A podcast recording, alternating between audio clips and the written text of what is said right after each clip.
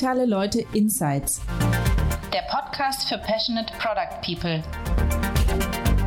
Wir zeigen euch die Tools, Taktiken und Methoden digitaler Professionals. Hallo und herzlich willkommen zu DL Insights. Mein Name ist Thomas Riedel und ich bin Redakteur bei Digitale Leute.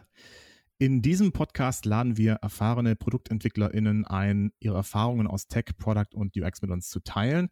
Für gewöhnlich sind das Menschen, die in der Tech-Abteilung von Firmen sitzen, die ganz klassische Produkte bauen, digitale Produkte, Apps, Shops und Tools. Warum sage ich das? Eher selten haben wir Redakteurinnen und Journalistinnen zu Gast. Im Podcast hatten wir sogar noch nie Leute aus dem redaktionellen Umfeld. In unserem Magazin ist das zwar auch die Ausnahme, dort hatten wir allerdings mal den damaligen Leiter der Entwicklungsredaktion von Zeit Online, Michael Schultheiß, zu Gast. Grüße gehen da raus an dieser Stelle an Michael, der uns damals einen tiefen Einblick geliefert hat. Und weil das schon eine ganze Weile zurückliegt und weil äh, mit ihrem kompletten Relaunch der perfekte Grund geliefert wurde, war es an der Zeit, mit dem Spiegel Kontakt aufzunehmen. Darum freue ich mich heute, Christina, Elmar und Peter Grale begrüßen zu dürfen. Hallo, herzlich willkommen im Podcast. Hallo, danke. Hallo, danke schön. Ursprünglich war ja geplant, dass ich äh, zu OMR nach Hamburg fahre und dann schön danach oder davor einen Tag bei euch im Hamburger Hafen verbringe. Daraus ist jetzt leider nichts geworden. Wie sieht es denn bei euch gerade aus in der Erikus-Spitze? Christina. Also es ist wahnsinnig leer hier. Ähm, wir sind beide heute mal ausnahmsweise ins Büro gekommen. Wir sitzen auch nicht im selben Büro, sondern in zwei verschiedenen Räumen, ähm, weil das Haus gerade nur mit maximal 100 Leuten gefüllt sein darf und die auch alle vorwiegend in ihren Büros arbeiten. Also das heißt, man sieht einfach niemanden. Ähm, und es ist wahnsinnig leer und sehr gespenstisch aber ja, vermittelt mir eigentlich ein ganz gutes Sicherheitsgefühl bezogen auf ähm, die Situation gerade, ja. Ja, sitzt ihr denn eigentlich zusammen im äh, Büro oder? Nein. Benachbarte Büros. Benachbart. Seht euch genau. also, wenn ihr irgendwie Kaffee holen geht, seht ihr euch tatsächlich mal oder trefft euch am äh, Wasserspender. Ja, und wir haben auch sowieso relativ viel Austausch. Aber tatsächlich sind die Büros hier auch ähm, deswegen nebeneinander gelegt worden, damit wir mit unseren Teams relativ schnell ähm, dann Themen absprechen können. Und das äh, merken wir auch, das lohnt sich sehr. Ja. Sehr schön. Ihr habt gerade ein gewaltiges Projekt hinter euch, beziehungsweise ist schon, sind es schon zwei, drei Monate hinter euch, ähm, um so langsam auf den eigentlichen Grund unserer Remote-Podcast-Aufnahme zu sprechen zu kommen. Und zwar den kompletten Relaunch eines sogar historisch bedeutsamen digitalen Produkts. Denn, das werden die meisten Zuhörer nicht wissen, Spiegel.de ist das erste Nachrichtenmagazin im Internet. Das war 1994 und vielleicht war es Glück, ähm, denn nur einen Tag später kam das Time Magazine hinterher und äh, somit seid ihr das erste Nachrichtenmagazin im Internet. Ähm, schon mal eine sehr coole Sache. Seitdem gehört es eigentlich immer zu den bedeutendsten Nachrichtenportalen im deutschen Internet. Kleiner Sprung, 26 Jahre später. Mittlerweile ist der komplette Spiegelverlag in einem Gebäude zusammengezogen worden, was jetzt vielleicht ein kleiner Nachteil ist äh, im, Letz-, äh, im Nachhinein, wenn man sich so die Corona-Krise anguckt hat Spiegel.de, formerly known as Spon oder Spiegel Online, unter den einheitlichen Marke der Spiegel monatlich circa 22 Millionen Unique Users. Sprechen hier also durchaus von einem reichweitenstarken, bedeutsamen digitalen Produkt. Und äh, ja, dem werden wir uns jetzt widmen. Ja, Corona-Krise bestimmt uns so ein bisschen auch. Ähm, wie kommt denn dieser Durst nach journalistischen Produkten, den wir jetzt ja gerade spüren, bei euch in der Redaktion an, Christina? Hm, wir merken das natürlich auf allen unseren Kanälen, also sowohl in der Reichweite der Seite, die jetzt zum Teil bis knapp an die 30 Millionen gegangen ist. Das war im März. Ähm, mhm. Und auch, äh, da waren Tage dabei, wo wir ja über 7,4 Millionen ähm, Unique User an einem Tag hatten. Das war schon wirklich enorm. Ähm, wir merken das an einem starken ähm, User-Interesse auch über Social. Auch das Thema Verschwörungsmythen, was gerade ja ziemlich, ziemlich stark ist, das kommt da bei uns auch mit voller Wucht natürlich an.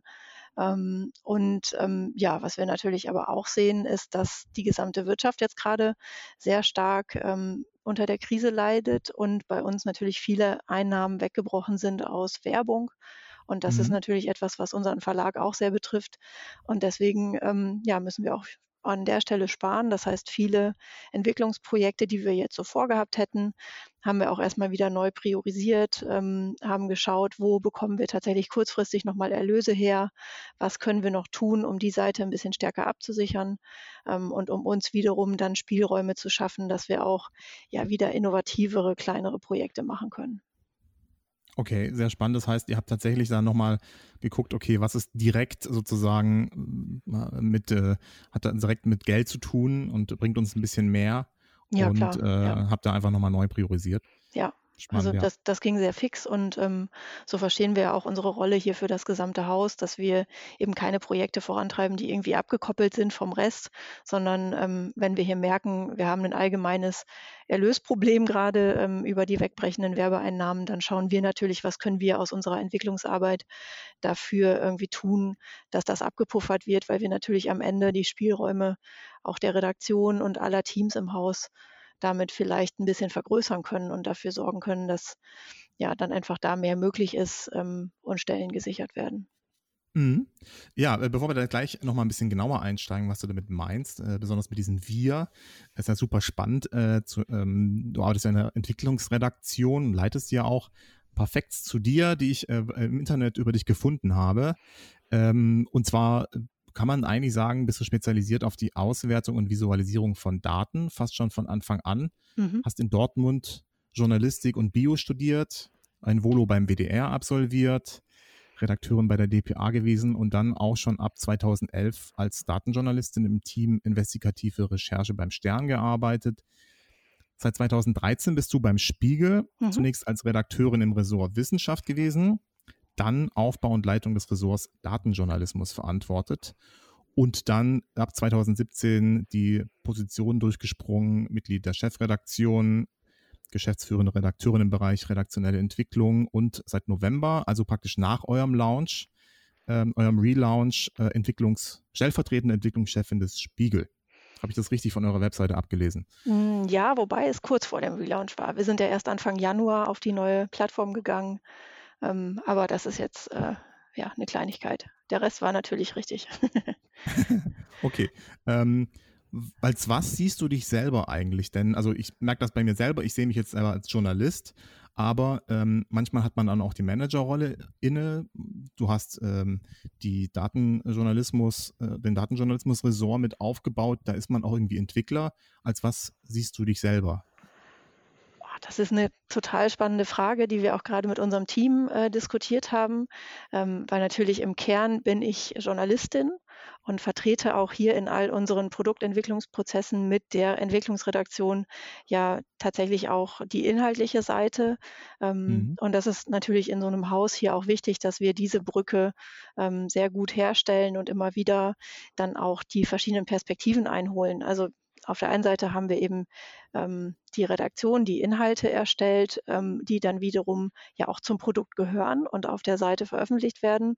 Und auf der anderen Seite eben im Verlag den ganzen Bereich Produktentwicklung, ähm, wo wir zusammenarbeiten mit vielen Kollegen, dann aber auch aus anderen Verlagsabteilungen, Vertrieb, Vermarktung und so weiter.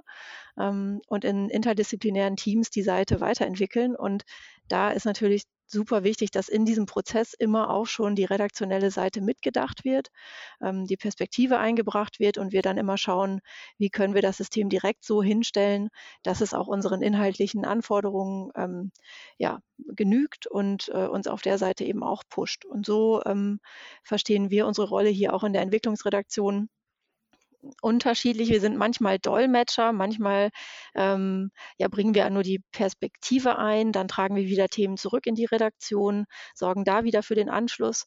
Ich finde eigentlich das Bild eines Expeditionsleiters gar nicht so schlecht, ähm, mhm. weil wir ähm, ja auch nicht wissen, wo genau die Zukunft liegt und wo man am Ende auskommt und wie es da aussieht. Aber wir haben zumindest so ein paar ganz gute Instrumente und Methoden, wie man sich auf dem Weg dahin möglichst nicht äh, verläuft oder umbringt. Und ähm, da gehen wir jetzt quasi mit dem Haus zusammen oder wir dann speziell auch mit der Redaktion einen neuen Weg, den wir uns dann auch gemeinsam erschließen. Und ähm, das ist eigentlich ähm, ein ganz cooler Prozess, wenn der eben auf Augenhöhe passiert und sehr interdisziplinär mit den anderen Abteilungen.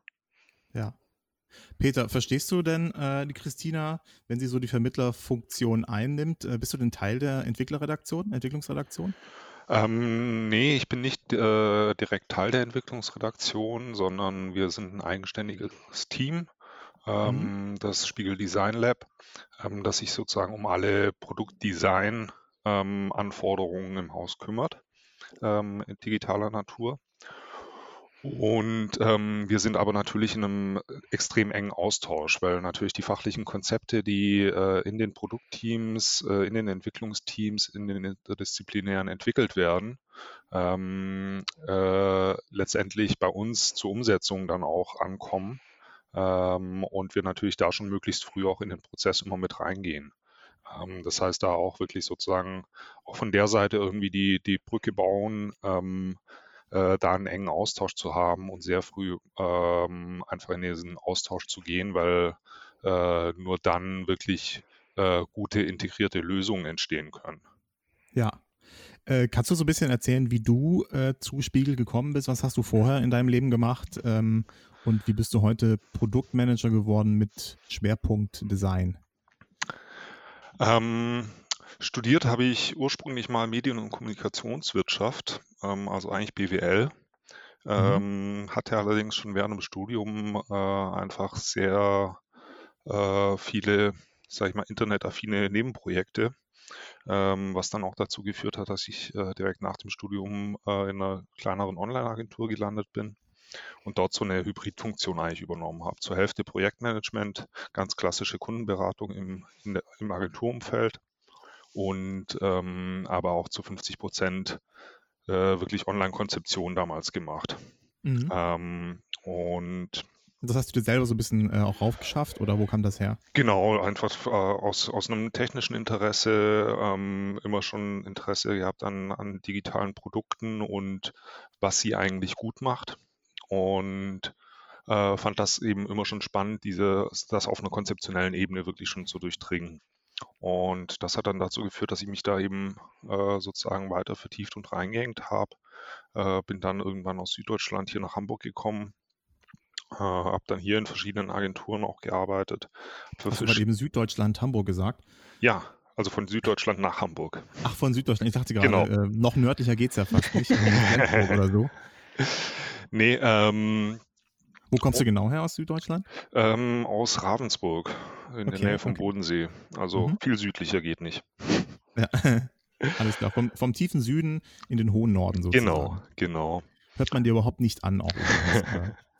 Bin ich sehr dankbar für. Okay. Mhm.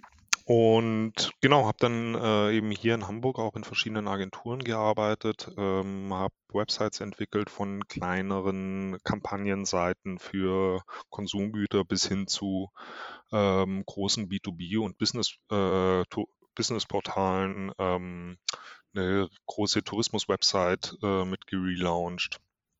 Und äh, bin dann Anfang, äh, nein, Ende 2017 ähm, zum Spiegel gekommen.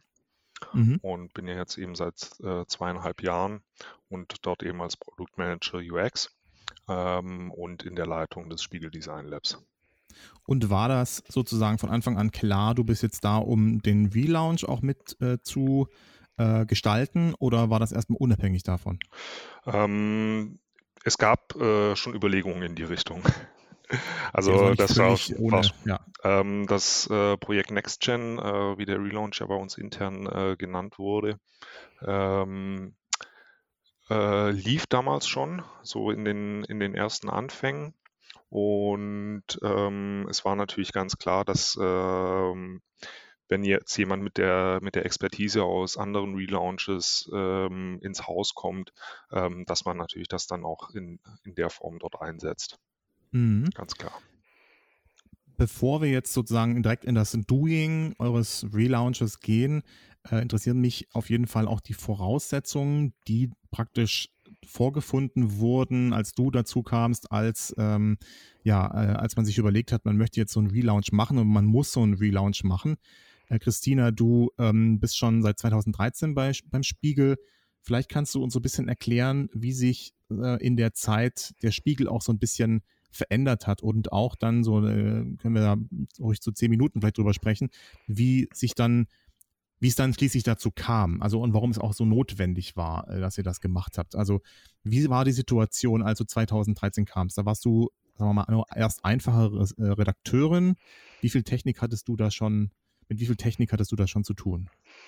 Hm, naja, als einfache Redakteurin arbeitest du vor allen Dingen ja mit dem Content-Management-System. Ähm, und da hatten wir ein selbstentwickeltes altes System, das nur im Internet Explorer lief. Also das schon mal für die, für die Wand, auf der die Gründe stehen, warum wir unbedingt einen Relaunch machen mussten. Mhm. Ähm, und in diesem Content-Management-System, das hatte sich echt über die Jahre so entwickelt. Ähm, da war wahnsinnig viel möglich. Man konnte das an ganz vielen Ecken und Enden so auch verbiegen. Mhm. Und natürlich habe ich das damals aus der Redakteursperspektive auch oft oft genutzt. Also habe versucht, was kann ich hier noch ähm, an ja, interaktiven Formaten ähm, für meine Leser irgendwie und Leserinnen in die Artikel mit einbauen, was kann ich selber machen. Man versucht dann einfach im tagesaktuellen Nachrichtengeschäft ja immer möglichst viel zu erreichen.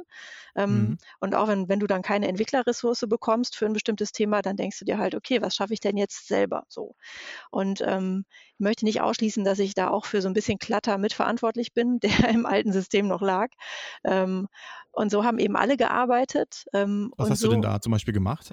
Ja, wenn du zum Beispiel interaktive Grafiken einbinden willst, dann ähm, hatten wir damals so einen schönen Workflow, ähm, wo wir mit XML-Dateien gearbeitet haben, die wiederum aus Excel-Dateien geflogen sind. Also es war ein, echt ein ganz netter Workflow, den konnte jeder Redakteur irgendwie bedienen. Da standen dann auch diverse Parameter noch drin. Und die habe ich dann einfach versucht, so anzupassen, dass es irgendwie fürs Projekt funktionierte, ohne dass ich aber wirklich das System dahinter verstanden hätte. Aber es hat mhm. meistens irgendwie ganz gut geklappt. Ähm, mit der Responsivität hat es ähm, oft nicht so richtig gut hingehauen. Das ist auch einer der Gründe, warum wir jetzt aufs neue System umgestiegen sind, weil die alte Seite eben nicht responsiv war. Mhm. Ähm, aber man hat tatsächlich versucht, das Beste draus zu machen. Ähm, und so haben, glaube ich, hier viele gearbeitet, ähm, ohne so ein ganz klares Verständnis von einer Produktweiterentwicklung oder von einem Prozess, in dem das passiert, so wie wir jetzt eben rangehen und immer direkt alle Teams mit an Bord holen, ähm, ein neues Feature besprechen und sagen, okay, wer ähm, hat hier noch ähm, was zu dem Thema irgendwie zu sagen oder hat noch einen Einwand. Und dann kann man das so auf den Weg bringen, dass das auch gleich schon richtig gut funktioniert. Und damals, ähm, ja, hatten wir eben so einen Prozess noch nicht. Das heißt, ähm, du hast dir versucht, mit der Technik ähm, so zu arbeiten, dass sie dir möglichst viel bringt. Auch ähm, im Bereich Datenjournalismus haben wir versucht, einfach damit zu leben und da möglich zu machen, was, was tatsächlich ging. Ähm, das war einigermaßen begrenzt an vielen Stellen, an anderen aber wiederum erstaunlich offen. Also wir konnten ziemlich viele Fullscreen-Storytellings ähm, dann extra irgendwie bauen, die total opulent auf der Seite standen, irgendwelche großen Reportagen gezeigt haben ähm, und mhm. wo wir heute auch eher im System bleiben würden, weil es einfach auch die Möglichkeiten dafür hergibt, ähm, solche Stoffe super aufzubereiten. Das heißt aber, du hast von Anfang an eigentlich auch schon immer versucht, äh, was Interaktiveres einzubauen, also Richtung Datenjournalismus. Das hast du eigentlich schon immer gemacht, oder? Das ist ja. dein, dein Ding auch, deine DNA. Ja, auch weil, wenn, wenn du einmal angefangen hast, als Datenjournalist zu arbeiten, dann ähm, hast du ja am Ende Werkzeuge an der Hand und Methoden, aber auch Datenquellen, mit denen du eigentlich fast alle Themen, die dir im redaktionellen Alltag über den Weg laufen, so ein bisschen stärker auf Evidenz äh, basieren lassen kannst. Also du kannst hier dann nochmal schnell eine Statistik auswerten oder gehst nochmal in eine Datenbank rein. Und ähm, mit diesen Möglichkeiten kommen dann natürlich auch Ergebnisse, die du dann irgendwie mhm. auch gerne zeigen willst. Und ähm, so kommt man eigentlich immer dazu, ähm, dass man versucht, möglichst viel noch Daten einfließen zu lassen und die dann aber auch ähm, visuell darzustellen. Wie kam es dazu, dass du äh, das Ressort letztendlich aufgebaut hast? Hm, erst war ich ähm, im Wissenschaftsressort so halb-halb, äh, halb Wissenschaftsredakteurin, halb Datenjournalistin, habe auch da dann schon Datenprojekte mit anderen Ressorts zusammen gemacht und dann irgendwann aber festgestellt, wir brauchen für das Thema eigentlich ein eigenes Team, weil mhm. ähm, da ganz viele ähm, Kompetenzen zusammenkommen, die es so in der Redaktion vorher noch nicht gab und auch noch nicht in unseren technischeren Abteilungen. Also für datenjournalistische Projekte brauchst du im Prinzip auch Entwickler mit einer sehr starken inhaltlichen Komponente. Also die müssen sich dafür interessieren, welche inhaltlichen Aussagen jetzt eigentlich durch das Tool auf welche Art am besten ähm, hervorgeholt werden können, dass sie bauen. Und das muss eigentlich ein sehr stark integriert arbeitendes Team sein. Und mhm. ähm, wir haben dann ähm, zum Glück zwei Stadtplaner gefunden. Das ist auch äh, sehr interessant. Die arbeiten ja auch einfach in dem Bereich sehr viel mit Karten, auch mit interaktiven Karten. Die beiden Kollegen jetzt in dem Fall. Ähm, und über diese Stadtplanungskompetenz ähm, haben die einfach ganz viele Bereiche schon mit reingebracht. Also kennen sich super aus mit Daten zur Bevölkerungsentwicklung und zum Verkehr und mhm. ähm, all das. Und ähm, die sind dann noch mit reingekommen, haben so ein bisschen entwickelt, aber eben auch inhaltlich gearbeitet. Dann hatten wir immer mal wieder Physiker bei uns im Team. Das hat auch super funktioniert, weil die einfach so eine kreative Lösungskompetenz haben. Mhm. Ähm, also im Prinzip war das immer so ein irgendwie so ein spezielles Team, ähm, was viele Leute hier im Haus, glaube ich, auch irgendwie komisch fanden. Aber das ähm, hat uns nicht so richtig gestört. ja, gut, äh, das, äh, wenn, wenn in so einem, sagen wir mal, altergebrachten Haus ähm, da plötzlich Leute kommen, die mit Daten arbeiten wollen und äh, so dann ist das ja verständlich, dass es irgendwie auch auf Misstrauen stößt oder dass man erstmal guckt, okay, machen die überhaupt wirklich richtigen Journalismus? Mhm. Ähm, wie seid ihr damit umgegangen? Es also sieht ja so aus, als ob äh, da von oben auch dafür gesorgt wurde, dass es äh, im Unternehmen verankert äh, wurde. Wahrscheinlich hat sich das dann irgendwann mal erledigt, als es die erste Erfolgsgeschichte gab, oder? Hm, ja, das auch. Aber ich bin tatsächlich auch persönlich ein sehr integrativer Mensch und ähm, hätte das, glaube ich, nicht ertragen, wenn wir hier in so einem abgekapselten Bereich gearbeitet hätten und einfach immer nur versucht hätten, das nächste Ding rauszuknüppeln, sondern es war halt super zu wissen, wir haben eben das Backing der Chefredaktion und der Unternehmensleitung. Das war mhm. ziemlich klar. Und ähm, da haben wir dann einfach versucht, mit möglichst vielen Teams hier im Haus Kooperationen zu machen. Also wirklich alle Ressorts zu erreichen, auch mal was mit der Kultur zu machen und ähm, eine feste Verbindung zum Beispiel zur Politik aufzubauen, weil da bei Wahlen ja immer unglaublich viel passiert, waren dann auch bei den mhm. Nachtschichten dabei. Ähm, und hatten hier aber auch ähm, tatsächlich äh, im Spiegel ähm, ganz natürliche Sparringspartner und Verbündete, nämlich in den Fact-Checkern. Wir haben ja hier eine große Dokumentationsabteilung. Das mhm. sind ähm, mehr als 50, 60 Leute, die ähm, wirklich rein daran arbeiten, ähm, die Recherche zu unterstützen, ähm, aber eben auch hinterher die ähm, fertigen Texte und Beiträge bei uns ähm, auf Herz und Nieren zu prüfen. Und da mhm. gab es auch schon so ein paar, die mit Daten gearbeitet haben und mit denen haben wir uns dann ziemlich ziemlich schnell verbündet. Cool, das heißt, es fiel euch eigentlich relativ leicht, äh, das Ressort aufzubauen. Ja, ich so denke, es, ja, ich würde es rückblickend immer so erzählen, weil ähm, ist ja was Gutes draus geworden und es lebt noch. und dann war das auf jeden Fall eine gute Geschichte, ja. Okay, ich hätte jetzt andersrum fragen müssen. Was ist denn mal richtig schief gelaufen, hätte ich fragen müssen. auch wir haben auch schon Projekte beerdigt, kein Problem. Also ähm, und wir haben, ich, ich, also äh, eine schöne Geschichte, die mal schief, also schief gelaufen ist, vielleicht auch too much, aber daher haben wir eigentlich gedacht, die ist viel interessanter, ähm, als sie am Ende angenommen wurde. Ähm, und zwar haben wir Daten von Flickr ausgewertet, wo in Deutschland welche Fotos hochgeladen werden. Die haben ja so einen super Geostamp. Mhm. Ja, und ähm, das war also aus meiner Sicht wahnsinnig interessant. Du konntest da in die Zoos reinzoomen und gucken, vor welchen Gehegen machen die Leute wie viele Fotos. Du konntest äh, touristische Hotspots sehen. Ähm, es gab Leute, die alle Brücken auf einer bestimmten Autobahn fotografiert haben. Und auch das konntest du in den Daten sehen. Also diese Datenpunkte waren einfach unglaublich cool und haben super viele Geschichten erzählt ähm, es hat am Ende einfach nur unsere Leser nicht interessiert. Also die wollten nicht ja. in, tief in diese Daten eintauchen, die hatten halt nicht diesen Blick, den wir hatten. Ähm, die einzige Geschichte, die da funktioniert hat, war, äh, dass wir natürlich auf Grundlage dieser Deutschlandkarte mit den vielen Punkten auch den Punkt ausrechnen konnten, der am wenigsten oft fotografiert wird oder am weitesten davon entfernt liegt. Ja. Und da haben wir dann einen Reporter hingeschickt und haben den Fotos machen lassen. Und ähm, das war dann eine wirklich nette Reportage, die auch gut cool. funktioniert mhm. hat. Ja. Cool. Ähm, wie viele Leute hat die Datenjournalismusabteilung heute? Vier. Vier, okay. Ich war, bin dann doch ein bisschen überrascht. Ich hätte jetzt gedacht, es wären 40 oder 12 oder so. Wäre mir auch lieber, aber äh, nee, das wäre tatsächlich fast ein bisschen unverhältnismäßig. Also bei der New York Times sind die so groß, ähm, mhm. aber die sind ja auch insgesamt größer.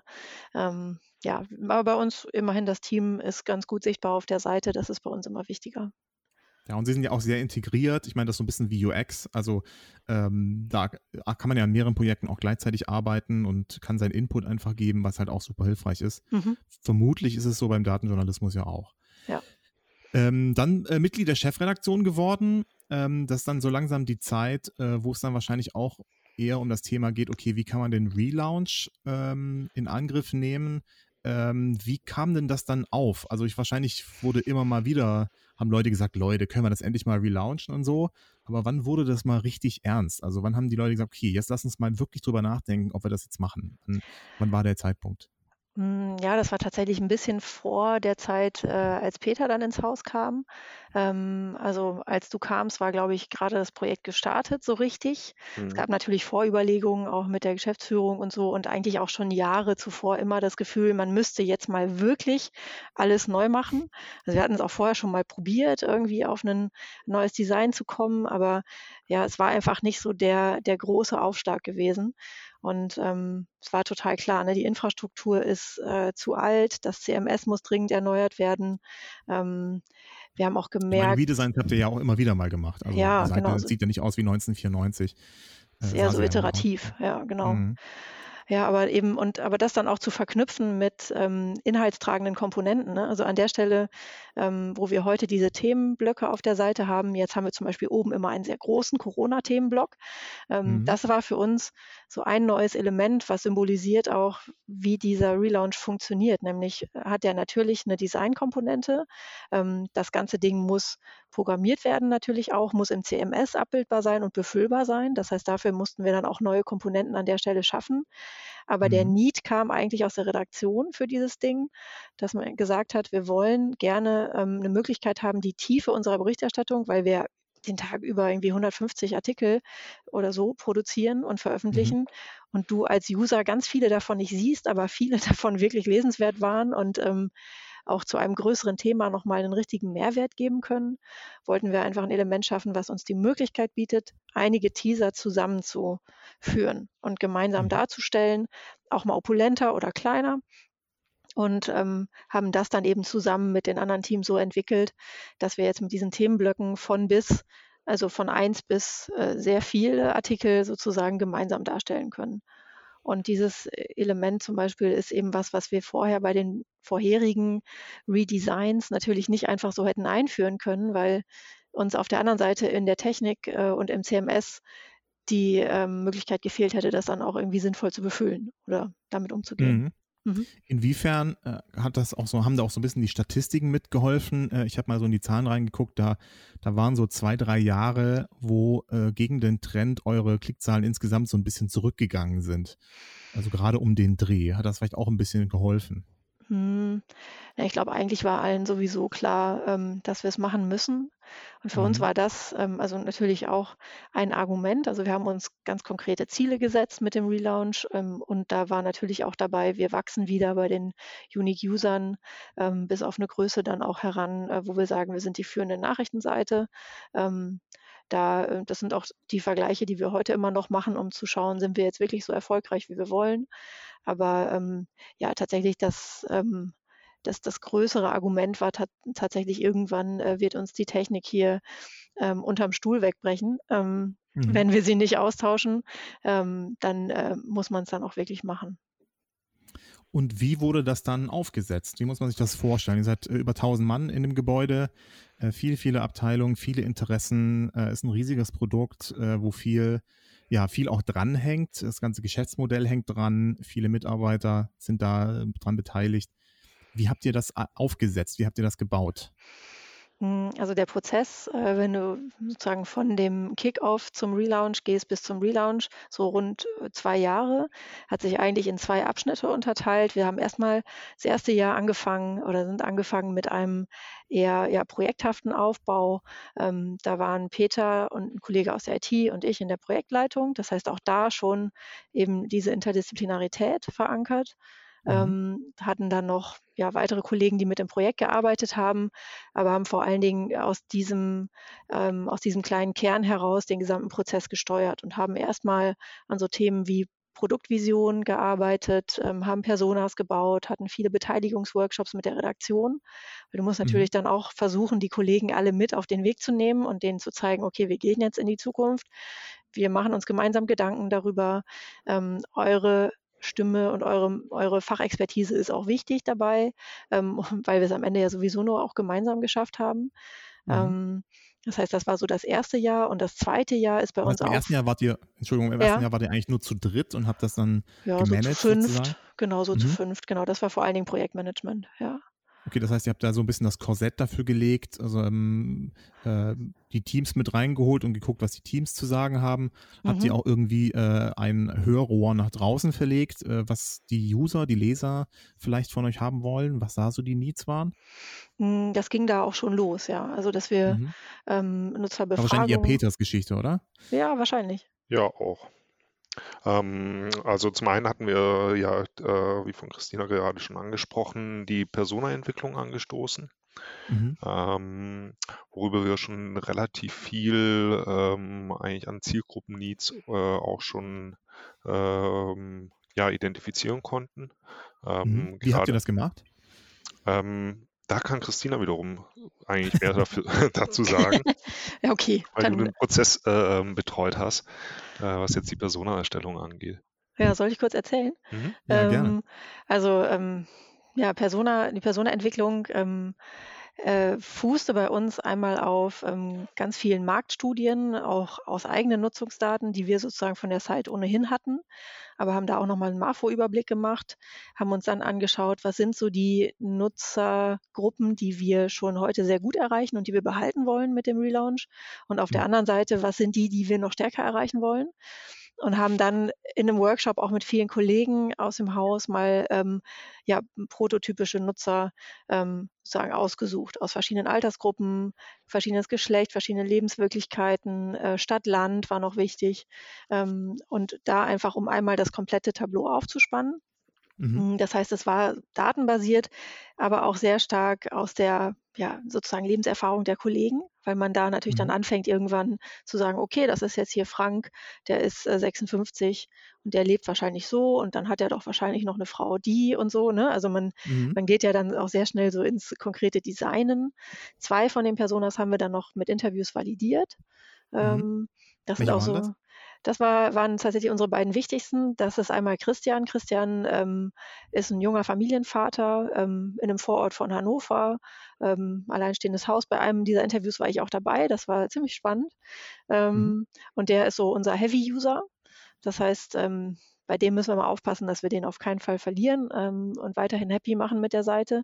Mhm. Und ähm, dann gab es aber eben auch noch Nina, ähm, die, ich glaube, in Frankfurt wohnt, äh, oder gerade zu Ende studiert hat, so den ersten Job hat und die eher so Zeit online liest. Und ähm, die hätten wir natürlich heu gerne häufiger mal bei uns. So. Und mit Christian und Nina haben wir auch halt viele Workshops mit der Redaktion gemacht, um zu gucken, ähm, naja, wo können sie sich vielleicht nochmal stärker auch auf diese neue Zielgruppe mit einstellen. Mhm. Ihr habt äh, kurz, äh, beziehungsweise wenn es jetzt ja zwei Jahre sind, ähm, also praktisch um den Dreh rum habt ihr Spiegel Plus gelauncht, was ja so, sagen wir mal nochmal eine andere Monetarisierungsgeschichte ist, die jetzt äh, so langsam so weit Überhand nimmt im, äh, im deutschen Journalismus, dass man eigentlich kaum noch einen Artikel lesen kann, ohne ein Abo abgeschlossen zu haben. Mhm. Ähm, das, was, was, ich finde find das gut, äh, wenn Journalismus bezahlt wird, also mich hier bloß nicht falsch verstehen. Ja, ja. Ähm, aber äh, so ist halt leider gerade die Realität, was auch okay ist. Ähm, ihr habt das damals aber auf jeden Fall eingebaut gehabt und ähm, inwiefern spielte das dann halt auch noch irgendwie bei den Personas eine Rolle? Also es ist nett, wenn man irgendwie Leute hat, die die Texte gut finden, aber es ist noch netter, äh, wenn die Leute die Texte halt auch bezahlen. Mhm. Äh, inwiefern spielte diese Komponente damit auch rein? Wir haben das jetzt im Persona-Design nicht explizit als Kategorie gehabt, sozusagen, mhm. aber haben schon auch immer geguckt, was könnten denn jetzt so im Verständnis des Funnels ähm, wichtige Knackpunkte sein für diese Persona, ähm, häufiger bei uns vorbeizuschauen, dann tatsächlich aber auch irgendwann ein Abo bei uns abzuschließen. Und das natürlich je nach Persönlichkeit dann auch wieder was ganz anderes und Lebenssituation. Und deswegen, klar, haben wir uns diese Gedanken schon gemacht und diese Personas dann auch mit in Funnel-Workshops genommen. Aber mhm. ähm, wir haben jetzt nicht initial gesagt, ähm, wir versuchen jetzt ähm, ja wirklich nur noch auf zahlende Nutzer zu optimieren, weil wir natürlich auch ja beides ähm, irgendwie auch für uns behalten wollten, nämlich auf der einen Seite ähm, ja auch die Reichweitenmonetarisierung und die über das digitale Bezahlangebot. Mhm. Ja. ja. Genau, ihr habt ja jetzt nicht keine Werbung mehr drauf und man muss nur noch bezahlen, sondern das ist bei euch immer noch ein Mischmodell, ne? Richtig, ja. Genau, deswegen habt ihr jetzt auch gerade so ein bisschen zu leiden, weil natürlich die Anzeigenkunden ein bisschen weggehen. Exakt. Äh, da eine kleine Zwischenfrage. Wie, wie sehr leidet ihr da schon drunter? Also wie groß ist sozusagen der Spiegel Plus Anteil schon an eurem Gesamtumsatz? Hm, der ist, ähm, noch nicht so wahnsinnig groß, aber schon, ähm, schon mittlerweile ganz belastbar. Also da sind bei uns, ähm, ich glaube insgesamt haben wir gerade so knapp 130.000 ähm, Digitalabonnenten und ähm, ja, das wächst weiter, ist jetzt auch über Corona nochmal stärker geworden. Da hatten wir jetzt nicht mhm. nur viele Probemonate, sondern zum Glück auch viele, die dann wieder gewandelt haben. Mhm. Ähm, das heißt, das ist für uns schon auch strategisch. Das wichtigste Produkt, auf das wir gerade so in den, in den neueren Projekten hinsteuern. Natürlich ist für uns, ähm, aber auch das musst du dann auch immer ins Verhältnis nehmen, so was ist mit dem gedruckten Spiegel. Da kommen natürlich auch, mhm. ähm, ja, auch ganz viele äh, und ganz starke Erlöse auch von der Seite. Stimmt, ja. genau. Die eigentliche Königsdisziplin des Journalismus, nämlich auf Papier drucken. ähm, wenn ihr so einen Prozess anstoßt äh, und angestoßen habt, dann ähm, wolltet ihr wahrscheinlich gehe ich jetzt mal davon aus, auch so eine gewisse Transparenz haben und das auch kommunizieren, die Prozesse und so weiter. Mhm. Ähm, wie habt ihr das gemacht in den Verlag? Wie habt ihr das, äh, das Ganze dokumentiert und kommuniziert? Hm, wir haben am Anfang tatsächlich, als wir noch in dieser Projektphase waren, sehr, sehr viel ähm, auch protokolliert und festgehalten ähm, und per SharePoint Intranet auch zur Verfügung gestellt. Wir hatten ziemlich schnell Townhall-Meetings, ähm, mhm. wo wir einfach dann über den aktuellen Stand berichtet haben, ähm, für jeden öffentlich sozusagen. Da konnten dann alle kommen und haben dann auch solche Formate gemacht wie äh, ein World Café, um einfach Ideen einzusammeln und um alle mal so in den Austausch zu bringen über die Frage, wie denn die Seite in Zukunft sein soll.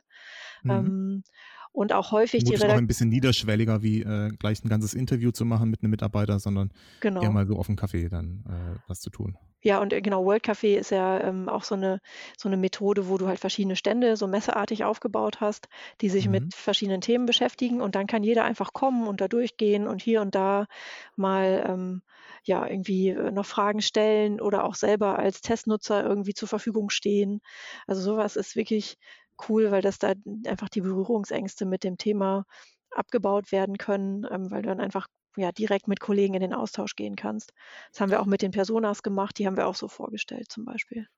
Und das heißt aber, ihr benutzt die, eure Intranet-Seite sozusagen dafür, um diese Themen zu ko äh, kommunizieren?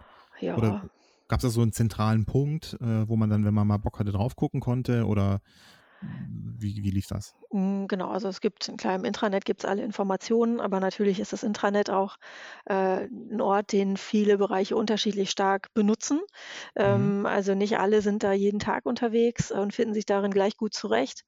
Ähm, deswegen mussten wir halt immer mehrgleisig fahren. Also haben dann auch regelmäßig in den Redaktionskonferenzen informiert, ähm, standen irgendwie, also es war sowieso die Tür im Büro sowieso immer offen. Ähm, und ich glaube, da ist auch physische Präsenz in den Konferenzen immer wichtig gewesen, um einfach ansprechbar zu sein. Also ich habe einfach mhm. in jeder ähm, ja, größeren Konferenz von, von Spiegel Online damals noch dann kurz ein Update gegeben, was macht NextGen gerade. Und dann kamen auch meistens Kollegen mit Fragen noch auf einen zu. Ähm, mhm. Also ich glaube, das war wichtiger, als jetzt einen neuen Informationspunkt bereitzustellen, war wichtiger, in die bestehende Kommunikationsstruktur einfach ganz, ganz aktiv reinzugehen. Mhm. Ja.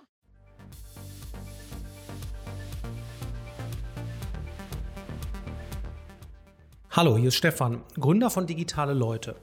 Ich möchte euch kurz DR Remote vorstellen, unsere neue Recruiting-Plattform. Auf DR Remote findet ihr nur Tech-Jobs, die mindestens zwei Tage Remote Work pro Woche ermöglichen. Was uns alle eint auf digitale Leute, ist der Wunsch, herausragende digitale Produkte zu entwickeln die wirklich zu unseren Erfahrungen und Interessen passen. Produkte, für die wir brennen können. Remote Work bietet da eine riesige Chance. Teams können noch besser zusammengestellt werden, weil es leichter wird, Professionals zu finden, deren Fähigkeiten gut zueinander passen. Umso intensiver Firmen auf die Karte Remote setzen, umso größer ist der geografische Radius, in dem sie rekrutieren können.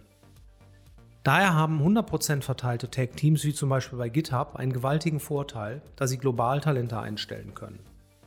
Aber auch Firmen, die beginnen, Remote zu nutzen, indem sie ihren Mitarbeitern zwei bis drei Tage die Woche ermöglichen, von zu Hause aus zu arbeiten, erhöhen ihr Recruiting-Potenzial stark. Dabei unterstützen sie gleichzeitig eine klimafreundliche Arbeitsweise, bei der nicht alle jeden Tag ins Büro pendeln müssen. Viele Firmen haben ihre Hausaufgaben gemacht und längst umfangreiche Teams aufgebaut, in denen Remote Work Normalität ist. Seit dem Start unserer Recruiting-Plattform Mitte 2019 haben sich bereits über 5000 Talente angemeldet und viele davon gehören zu den absoluten Top-Leuten der Branche. Sie sind eigentlich nicht aktiv auf Jobsuche, aber sie alle haben ein hohes Interesse an moderner, selbstbestimmter Arbeit. Firmen, die bei der Remote mitmachen, bekommen eine Liste von Professionals, die die passenden Skills für den Job haben und ganz wichtig, vorher schon am konkreten Job bzw. an der Firma und deren Produkt Interesse signalisiert haben. Schaut doch mal vorbei auf derremote.com. Wir haben viel zu bieten, sowohl für Talente auf der Suche nach neuen Herausforderungen, als auch für Firmen, die ihr Tech-Team qualitativ vergrößern wollen. dl-remote.com Unsere neue Recruiting-Plattform.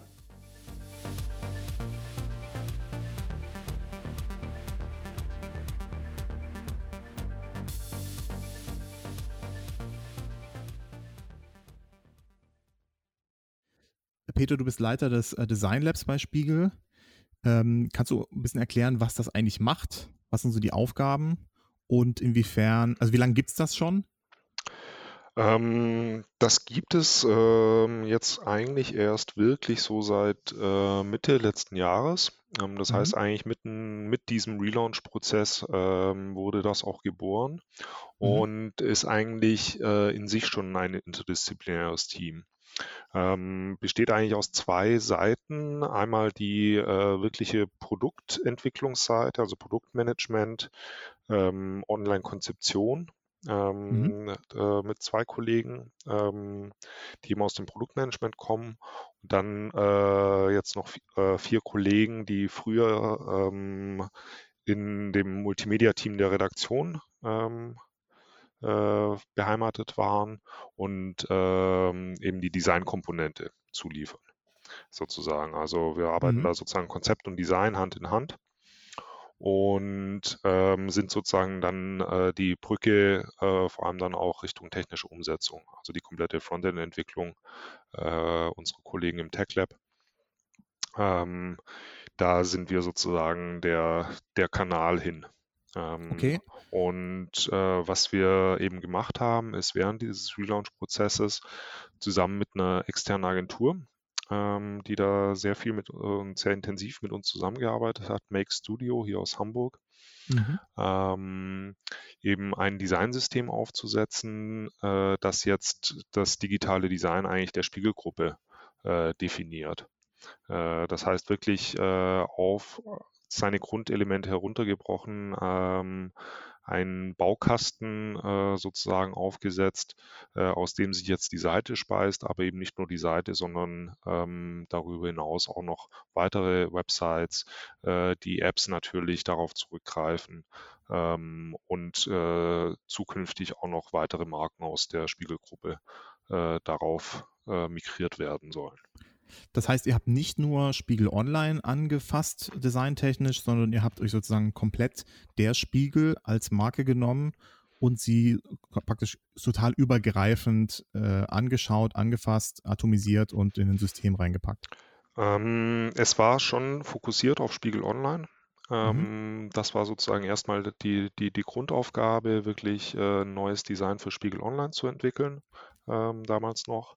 Mhm. Ähm, parallel gab es äh, bei uns aus der Markenkommunikation heraus auch einen äh, übergreifenden Markenprozess, der sich eben wirklich die Marke nochmal ganz genau angeschaut hat ähm, und äh, sozusagen eine Markenarchitektur wirklich auch für das komplette Haus entwickelt hat, weil sich da einfach auch über die, ähm, über die Jahre ähm, relativ viel ähm, sozusagen verselbstständigt hatte.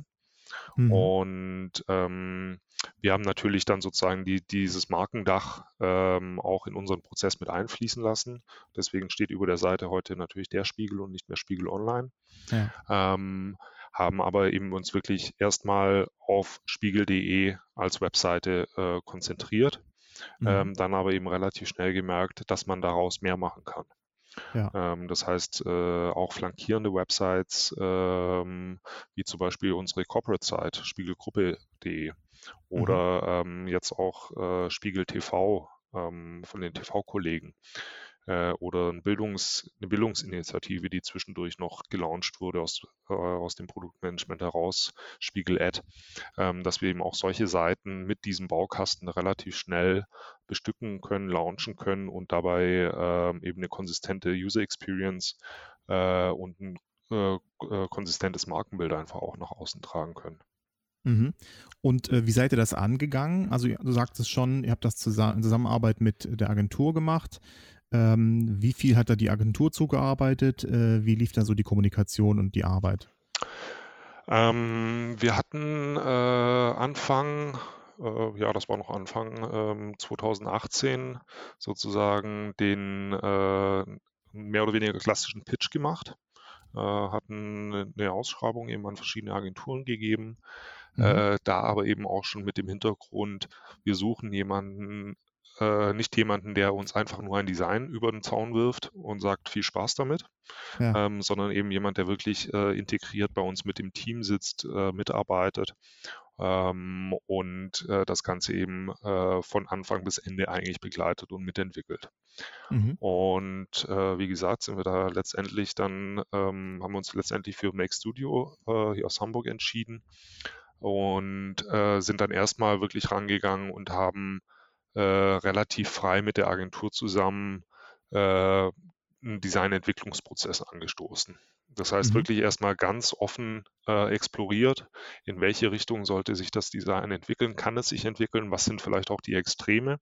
Ähm, wir haben da auf die Personas zurückgegriffen, haben wirklich mal sozusagen ähm, die ideale Seite für Christian äh, oder die ideale Seite für Nina äh, gebaut Mhm. Ähm, noch frei von technischen Restriktionen, ähm, den ganz konkreten redaktionellen Anforderungen, sondern wirklich mal äh, exploriert, in welche Extreme kann die Seite gehen und wo gibt es mhm. vielleicht Schnittpunkte oder Gemeinsamkeiten. Um ähm, einfach mal Grenzen dann, auch zu beschreiben. Genau. Und, äh, nicht immer so in diesem Korsett zu bleiben, das man halt so kennt, wenn man so im Corporate-Umfeld dann irgendwelche Dinge tut, sondern einfach mal richtig grenzüberschreiten, gucken, was könnte denn schlimmstenfalls dann auch tatsächlich kaputt gehen, wenn man das macht. Genau, genau. Ähm, oder nicht kaputt gehen, aber natürlich dann vielleicht äh, für andere Zielgruppen äh, nicht mehr so passend sein. Ja, genau. Und wenn ähm, du sagst gebaut, ähm, ist das dann äh, direkt, habt ihr direkt äh, Prototypes äh, gescriptet oder ähm, war das noch Mockups irgendwie in, äh, in, einem Tool oder wie sah das aus? Das waren äh, zu dem Zeitpunkt noch Mockups, ähm, also wirklich äh, einfach eine grafische Ausarbeitung. Mhm. mit InVision oder mit welchen Tools macht ihr das? Ähm, nee, wir arbeiten da eigentlich seit Anfang des Projekts mit Figma. Mhm. Ähm, das ja relativ, immer noch relativ neu eigentlich auf dem Markt ist, aber äh, eben ein paar unschlagbare Vorteile aus unserer Sicht hat, ähm, ja. weil es eben komplett Cloud- und Browser-basiert auch funktioniert und äh, man eben wirklich zusammen an, an, einem Projekt arbeitet, sozusagen das Google Doc für Design. Ja. Ähm, äh, was es natürlich einfach macht, äh, in, in, einem Team zusammenzuarbeiten, äh, gerade wenn man auch noch externe Partner gegebenenfalls mit reinholt. Und kam das äh, Tool von euch oder kam das von der Agentur? Ähm, wir hatten uns zusammen einfach verschiedene Tools dann angeschaut ähm, und die äh, waren dann eigentlich zusammen zu der Entscheidung gekommen, mhm. ähm, dass, wir, dass wir damit arbeiten wollen. Und äh, ja. gab es vorher auch schon so ein Tool bei Spiegel oder ist das sozusagen was, auch was Neues? Das ist äh, was komplett Neues eigentlich. Ähm, bisher wurde äh, hier sozusagen relativ klassisch ähm, gelayoutet, ähm, nämlich mit äh, Photoshop, Illustrator und Co. Also mhm. der, der Creative Suite, wo natürlich sehr statische Designs nur rausfallen. Ja. Ähm, und man jetzt nicht irgendwie die Flexibilität hat, Komponenten wieder zu verwenden, ähm, äh, die, die Komponenten auch auf Content reagieren zu lassen, echt Contents schnell in die Designs reinzubringen. Ähm, und da, das, da war das natürlich äh, die, dieser Switch auf Figma dann ein relativ großer Sprung. Das heißt, man kann schon sagen, dass auch äh, mit äh, Projekt NextGen sozusagen die das Design mal bei Spiegel geupdatet wurde, nicht nur im, im Sinne von, wie es aussieht, sondern auch die Prozesse dahinter, die Tools. Ja, ja, ja. also ähm, das, das, haben wir eigentlich äh, mit, die, mit, diesem Relaunch-Prozess komplett äh, umgestellt und äh, sind dabei eben auch nochmal deutlich näher ähm, zum einen an die Nutzer äh, natürlich gerückt, ähm, mhm. um, um da auch Feedback reinzuholen, ähm, aber gleichzeitig, was die internen Prozesse angeht, auch nochmal viel näher ähm, äh, an die Technik. Mhm. Äh, also wirklich in einem sehr, sehr engen Austausch dann mit dem, dem Frontend-Team ähm, Habt ihr da Mockups auch schon vertestet? Ähm, da haben wir auch, wir haben auch schon relativ früh Mockups mal getestet, ähm, genau, und dann natürlich uns auch Feedbacks abgeholt. und ähm, aber jetzt keine äh, sozusagen großen Massentests äh, äh, quantitativ auf der Seite oder ähnliches gefahren, ja. weil mhm. dafür einfach die ähm, Infrastrukturen zu unterschiedlich waren. Ähm, also Gut, sozusagen, war natürlich ein komplett altes System noch. Genau. Und, äh, da, genau. genau. Das heißt, das, äh, eigentlich haben wir das gemacht, was man nicht machen will, äh, nämlich eben wirklich die komplette Seite äh, von einem Tag auf den anderen einfach dann umzuswitchen. Mhm. Ähm, eigentlich möchte man sich ja dem Ganzen sukzessive nähern, äh, datenbasiert weitere Designentscheidungen treffen etc. pp. Ja. Ähm, da war einfach äh, die, ja, die, die, die technische Möglichkeit einfach nicht gegeben, dass wir das hätten machen können. Ja. Ich meine, wir sind jetzt auch noch sozusagen ein Jahr von diesem Relaunch weg. Ihr habt euch jetzt ein Jahr damit beschäftigt, Personas zu erstellen. Ihr habt äh, das Designsystem gebaut. Ähm, ähm, wie, wie steht das Designsystem heute zur Verfügung? Also wie greifen Entwickler drauf zu? Ist das jetzt, man kann Designsystem ja immer noch in den PDF mhm. packen. Ähm, oder wie, wie steht das äh, zur Verfügung sozusagen? Ja, ähm, das Designsystem äh, lebt derzeit ähm, in, noch in zwei Welten ein bisschen, ähm, mhm. nämlich zum einen in Figma. Äh, wirklich, dass wir da sozusagen, da, da, gibt es eben auch die Möglichkeit, wirkliche Design-Libraries äh, anzulegen, verschiedene Textstyles, ähm, Farben, Effekte etc. Äh, wirklich fest zu definieren. Mhm. Ähm, und natürlich auch die Komponenten und Module da entsprechend äh, zu hinterlegen. Ähm, das äh, Ganze wurde dann sozusagen erstmal in ein Vanilla HTML umgesetzt. Das heißt wirklich, mhm. dass, dass, dass wir gemeinsam mit der Entwicklung äh, rangegangen sind ähm, und die Kolleginnen und Kollegen dort eben wirklich diese einzelnen Komponenten und ähm, Bausteine in HTML, CSS umgesetzt haben. Ähm, das heißt wirklich sozusagen als ohne Logik dahinter, ohne äh, Echtinhalte dahinter, äh, mhm. erstmal sozusagen die in Anführungszeichen dummen Komponenten gebaut, bevor die dann äh, letztendlich ins Templating gingen. Äh, der Prozess hatte einfach den Vorteil, dass wir an der Stelle relativ agil waren ähm, und uns natürlich sehr äh, stark austauschen konnten und äh, die Komponenten dann auch schon komplett responsiv testen konnten. Das heißt, ja. wir konnten uns dann wirklich aus diesen Komponenten auch mal schnell ähm, komplexere Module oder äh, auch ganze Seiten wirklich zusammenstecken äh, und mal testen, wie funktioniert denn das jetzt komplett responsiv ähm, auf verschiedenen Browsern, auf verschiedenen Endgeräten. Ähm, konnten uns das direkt äh, sozusagen ähm, so anschauen, wie es heute auch auf der Seite ist. Und war das ähm. sozusagen dann äh, dieses HTML, war das dann die Quelle, an der sich dann die Entwickler bedient haben, oder floss das dann nochmal wieder zurück nach Figma und das war sozusagen der Single Point of Truth? Ähm, wir haben äh, im, in dem Frontend-Team bei der Spiegel Tech Lab äh, großartige Kolleginnen und Kollegen, ähm, was dazu führte, äh, dass wir letztendlich ähm, wirklich eine 1 zu 1 Umsetzung hatten. Mhm. Ähm, also wir haben uns wirklich mit den Kollegen teilweise ähm, äh, noch, nur noch um Pixel streiten müssen.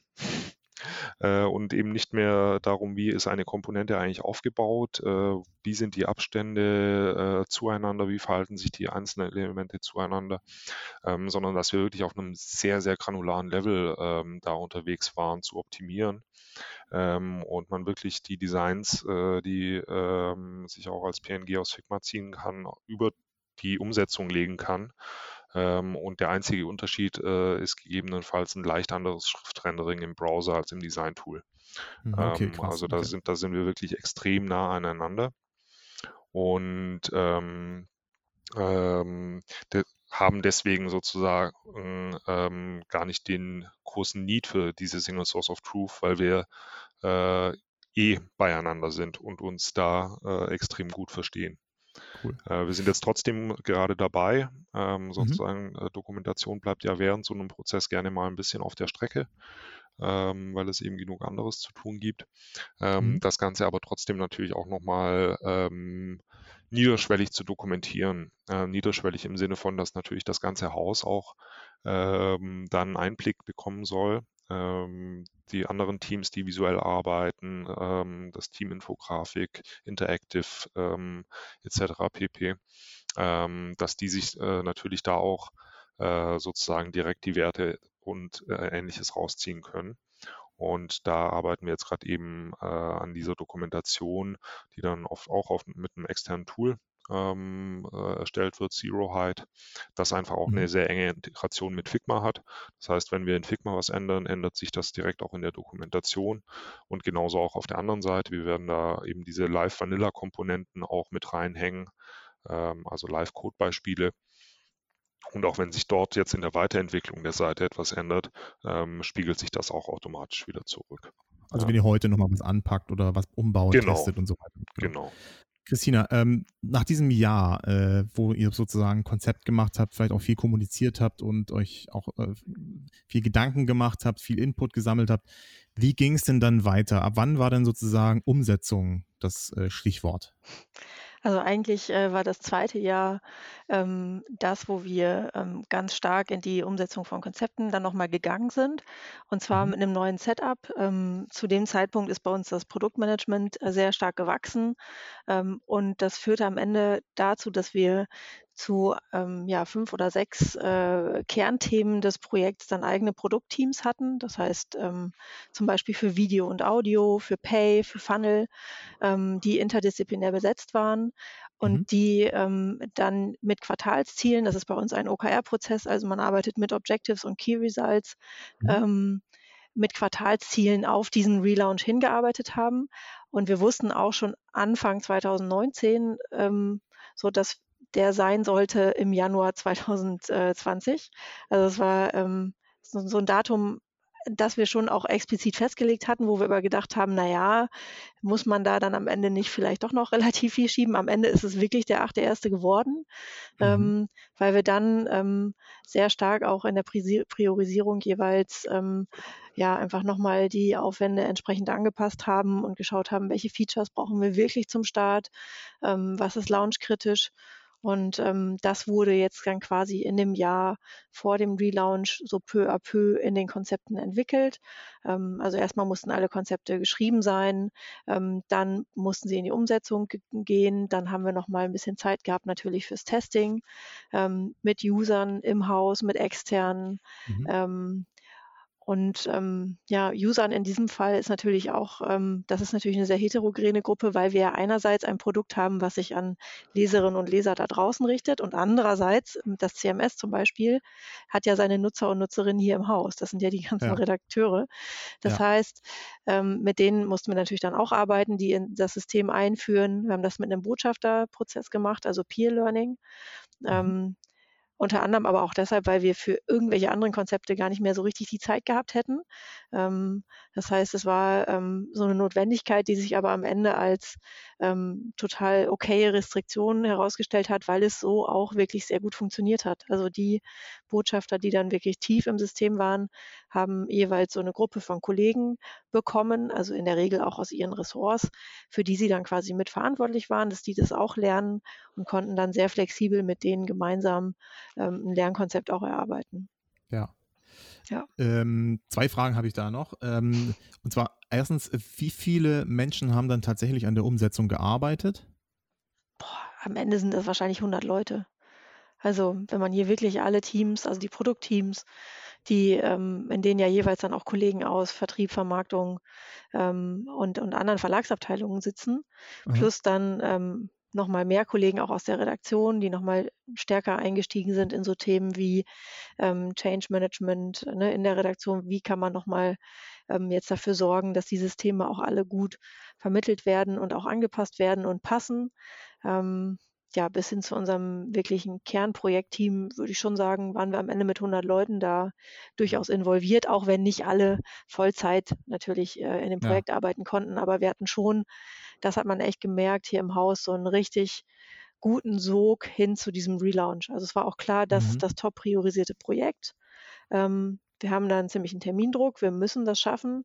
Und ähm, das hat uns sehr geholfen, es am Ende auch wirklich ähm, an, ja, an den Start zu bringen. Ja, wie viele Teams waren das dann äh, insgesamt? Ähm, naja, an den Produktteams, ähm, das, das waren dann jetzt sechs. Ne? Aber natürlich mhm. ähm, sind das die interdisziplinären Teams, dann kommt das UX-Lab natürlich noch dazu, dann die umsetzenden Abteilungen ähm, in der IT, in unserer. Verlags-IT, mhm. aber auch in der Tech-Lab. Ähm, das sind dann nochmal jeweils unterschiedliche Bereiche. Ähm, und natürlich die Redaktion. Mal, ja. Ja, das mhm. muss man vielleicht auch nochmal erklären, ähm, weil das natürlich bei euch auch so ein bisschen kompliziert ist, sage ich mal, wie wenn man nur, sagen wir mal, eine App als Produkt hat und die baut, dann hat man halt eine Entwicklungsabteilung und oder halt eine, ja, und da, da sitzen alle sowieso gemischt drin. Ähm, bei euch ist das nochmal ein bisschen komplizierter, weil ihr habt eben so unterschiedliche Abteilungen. Also vielleicht musst du dann nochmal erklären. Mhm. Es gibt einerseits die Entwicklungsredaktion, es gibt die IT. Wie viele Leute sind das? Was sind da eigentlich die Aufgaben? Hm, ich glaube, ähm, es wäre schwer, jetzt aus der hohlen Hand heraus zu sagen, wie viele Leute konkret bei uns in der IT arbeiten. Ähm, also wir haben auf der einen Seite jedenfalls ähm, die äh, IT, wie wir sie auch jetzt immer schon im Haus hatten, ne? also unsere Mhm. Verlags-IT, die sich auch zu früheren Zeiten um den Betrieb der Seite gekümmert hat. Und eine Tochter, das ist die TechLab, die ja explizit dafür auch gegründet wurde, ähm, neuere Projekte wie eben jetzt vor allen Dingen auch den Relaunch ähm, zu stemmen und auf die Beine zu stellen. Mhm. Und natürlich gibt es aber trotzdem noch einige Bestandteile der neuen Seite, die ähm, aus der alten IT, ähm, alten IT, das äh, klingt jetzt despektierlich, also aus der Verlags-IT heraus mhm. Ähm, gesteuert werden. IT. Aus der, danke, genau, genau, so oder Genau. Und die sind natürlich auch an der Stelle unverzichtbar. Die brauchen wir bei Themen wie Datenhaltung, Security, ähm, aber auch bei einzelnen Systemkomponenten wie zum Beispiel unserem Bildverwaltungssystem äh, Elvis. Äh, das mhm. ist da noch aufgehängt. Also da arbeiten wir dann auch wiederum Hand in Hand. Aber die ähm, Entwicklung der Seite jetzt äh, von spiegel.de, eben die Frontendler, aber eben auch die weiteren Kollegen kommen dann eher aus der Tochter TechLab. Okay, das heißt, ja. Mhm. Ein Beispiel dafür zum Beispiel ist auch der ähm, Login-Bereich auf der Seite.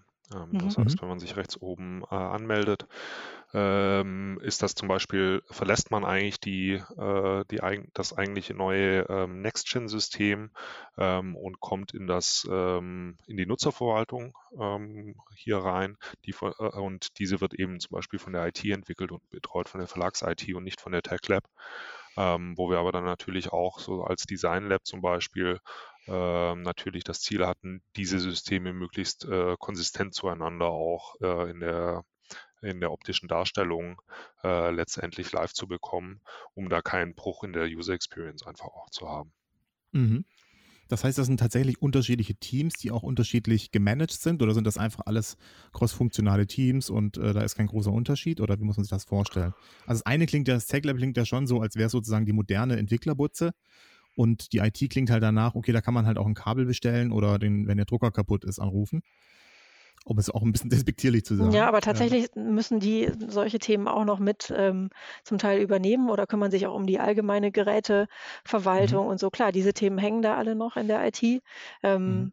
Und äh, von diesen Themen ist dann sozusagen die TechLab äh, nicht betroffen. Ähm, nichtsdestotrotz gibt es aber natürlich auch in der IT dann eben Kollegen, die agil ähm, arbeiten und ähm, ja, uns da im Prozess auch genau an den richtigen Stellen unterstützen, wie zum Beispiel jetzt beim Login-System. Ähm, und bei den, äh, bei den Verschneidungen dahingehend. Also die, ja. klar, aber die werden anders gemanagt, ja. Die haben ähm, an der Stelle ähm, natürlich nochmal einen eigenen Chef, aber ähm, ja, wenn das halt alles in der Verlagsleitung gut zusammengehalten wird, hat man da an der Stelle auch kein Problem. Das wäre jetzt eben noch meine Frage gewesen, weil ich hätte jetzt, also wie kann so ein äh, Launch sozusagen maximal schief gehen? Die IT sagt, das können wir nicht machen. So, das haben wir noch nie gemacht, das geht halt nicht. Ne? Aber das klingt bei euch relativ fluffig, so wie das gelaufen ist. So als ob das alles Hand in Hand gelaufen wäre. Das will ich irgendwie fast nicht glauben. Also, äh, da war doch bestimmt jemand, der gesagt hat, äh, sorry, aber äh, das, das können wir mit den Daten nicht machen. Ja, in der, also wir haben natürlich äh, am Ende nicht äh, die äh, Seite umgesetzt, von der wir alle geträumt haben. Ne? Also wenn man mal ehrlich ist, hatten wir natürlich viele Konzepte, ähm, auch so richtig schön ähm, nochmal äh, optimiert in den Teams und überlegt, so was könnte man hier noch Cooles machen und dann bauen wir noch das Feature ein und so und haben natürlich ähm, die Seite am Ende erstmal mit ihren allerwichtigsten Grundfeatures äh, hingestellt und äh, mhm. uns war ja wichtig, dass sie damit läuft. Ähm, und ziehen jetzt auch noch einige Themen nach und so weiter. Aber da hatten wir schon einen ziemlich klaren Rahmen, in dem wir das umsetzen können. Das heißt, natürlich hast du dir da auch mal zwischendurch äh, Sorgen gemacht. Schaffen wir das rechtzeitig? Kann das alles entwickelt werden? Haben wir genug Zeit zum Testen? Ähm, schaffen wir das, die Kollegen aus der Redaktion mitzunehmen? Aber ich glaube, dass, dass wir das halt auch so erzählen, dass du den Eindruck hast, äh, wir wollen dir quasi die unangenehmen Themen vermeiden. Das hat auch, oder vorenthalten, das hat so ein bisschen was damit zu tun, dass wir hier ähm, im Haus an vielen Stellen inzwischen ähm, explizit lösungsorientiert arbeiten. Also echt versuchen, so eher die Frage zu stellen, okay, ähm, wenn jemand sagt, äh, wir können das so nicht, dann zu fragen, okay, was brauchst du denn? Und mhm. ähm, wo hast du denn eine Ressource, die funktioniert? Wie können wir die stärken? Ähm, und wie kommen wir dann zu einem guten Ergebnis? Und wie priorisieren wir an der richtigen Stelle dann so, dass es auch wirklich funktioniert? Weil das hat am Ende auch ganz viel mit dem Mindset zu tun, mit dem man in so einem Projekt arbeitet. Ähm, und ja, mit dem man dann auch die Kollegen wirklich motivieren kann, aus ihrer Komfortzone rauszukommen, weil das ist ja auch das, was in der Redaktion passiert. Die müssen ja. natürlich alle im laufenden Betrieb was Neues lernen, ähm, was ihre ganzen Workflows fundamental umwirft, ähm, bei dem Druck, den sie ohnehin schon haben. Und das können sie natürlich nur machen, wenn sie irgendwie das Gefühl haben, um sie rum ist halt irgendwie Unterstützung und ähm, viel Verständnis auch für ihre ja, Sorgen und Nöte, aber eben auch vor allen Dingen ja immer der Blick, okay, wie können wir es denn schaffen, wie können wir es ausprobieren ähm, und ähm, gucken ja. mal dann eher auf die Energie, die da ist. Und äh, du hattest wahrscheinlich auch die Aufgabe, so ein bisschen die Vermittleraufgabe nach oben hin auch zu kommunizieren. Ähm, wie viel äh, hattest du da? Also, also einerseits hast du schon erzählt, es gab sozusagen äh, ganz klares Commitment dafür, dass man jetzt hier einen, äh, einen Relaunch machen möchte. Aber wie viel wurde auch gesagt, okay Leute, wir wollen aber schon auch das und das haben oder das geht gar nicht? Also wo bist du, wo musstest du selber auch sozusagen nach oben hin Überzeugungsarbeit leisten?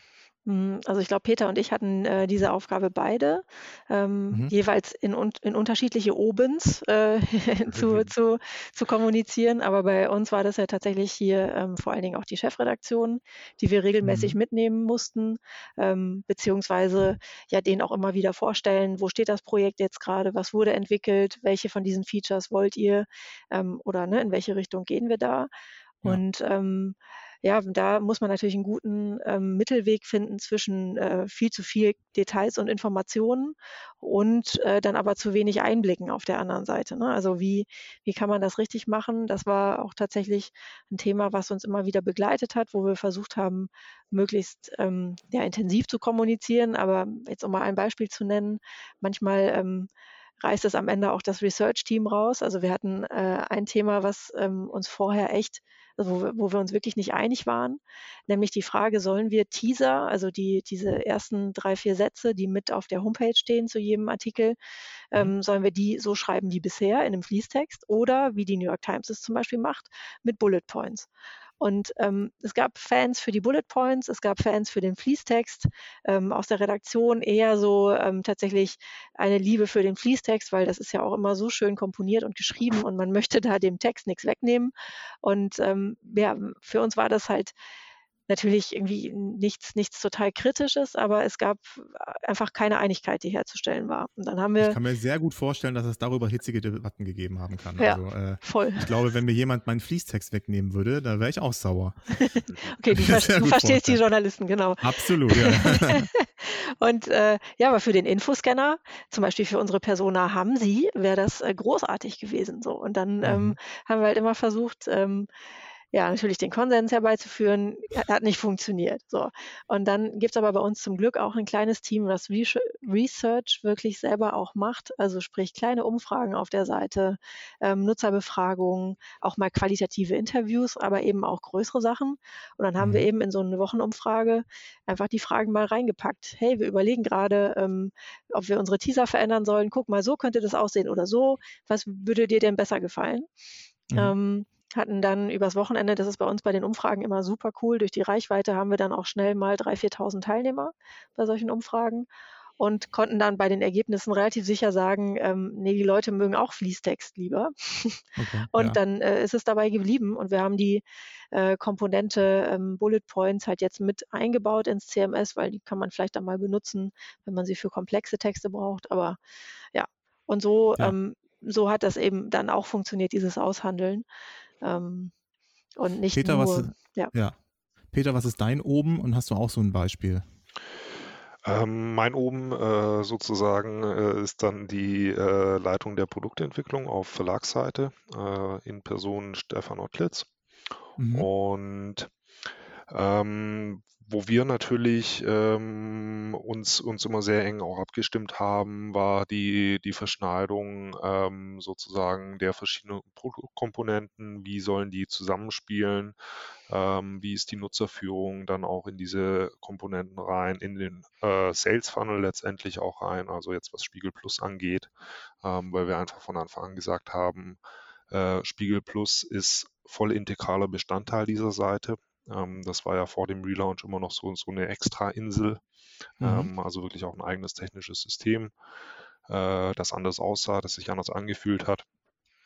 Ähm, und da haben wir uns natürlich äh, extrem eng abgestimmt. Ähm, teilweise natürlich auch äh, genauso ähm, hitzige Diskussionen geführt, ähm, aber einfach auch da in einem sehr lösungsorientierten Ansatz eigentlich zusammengearbeitet.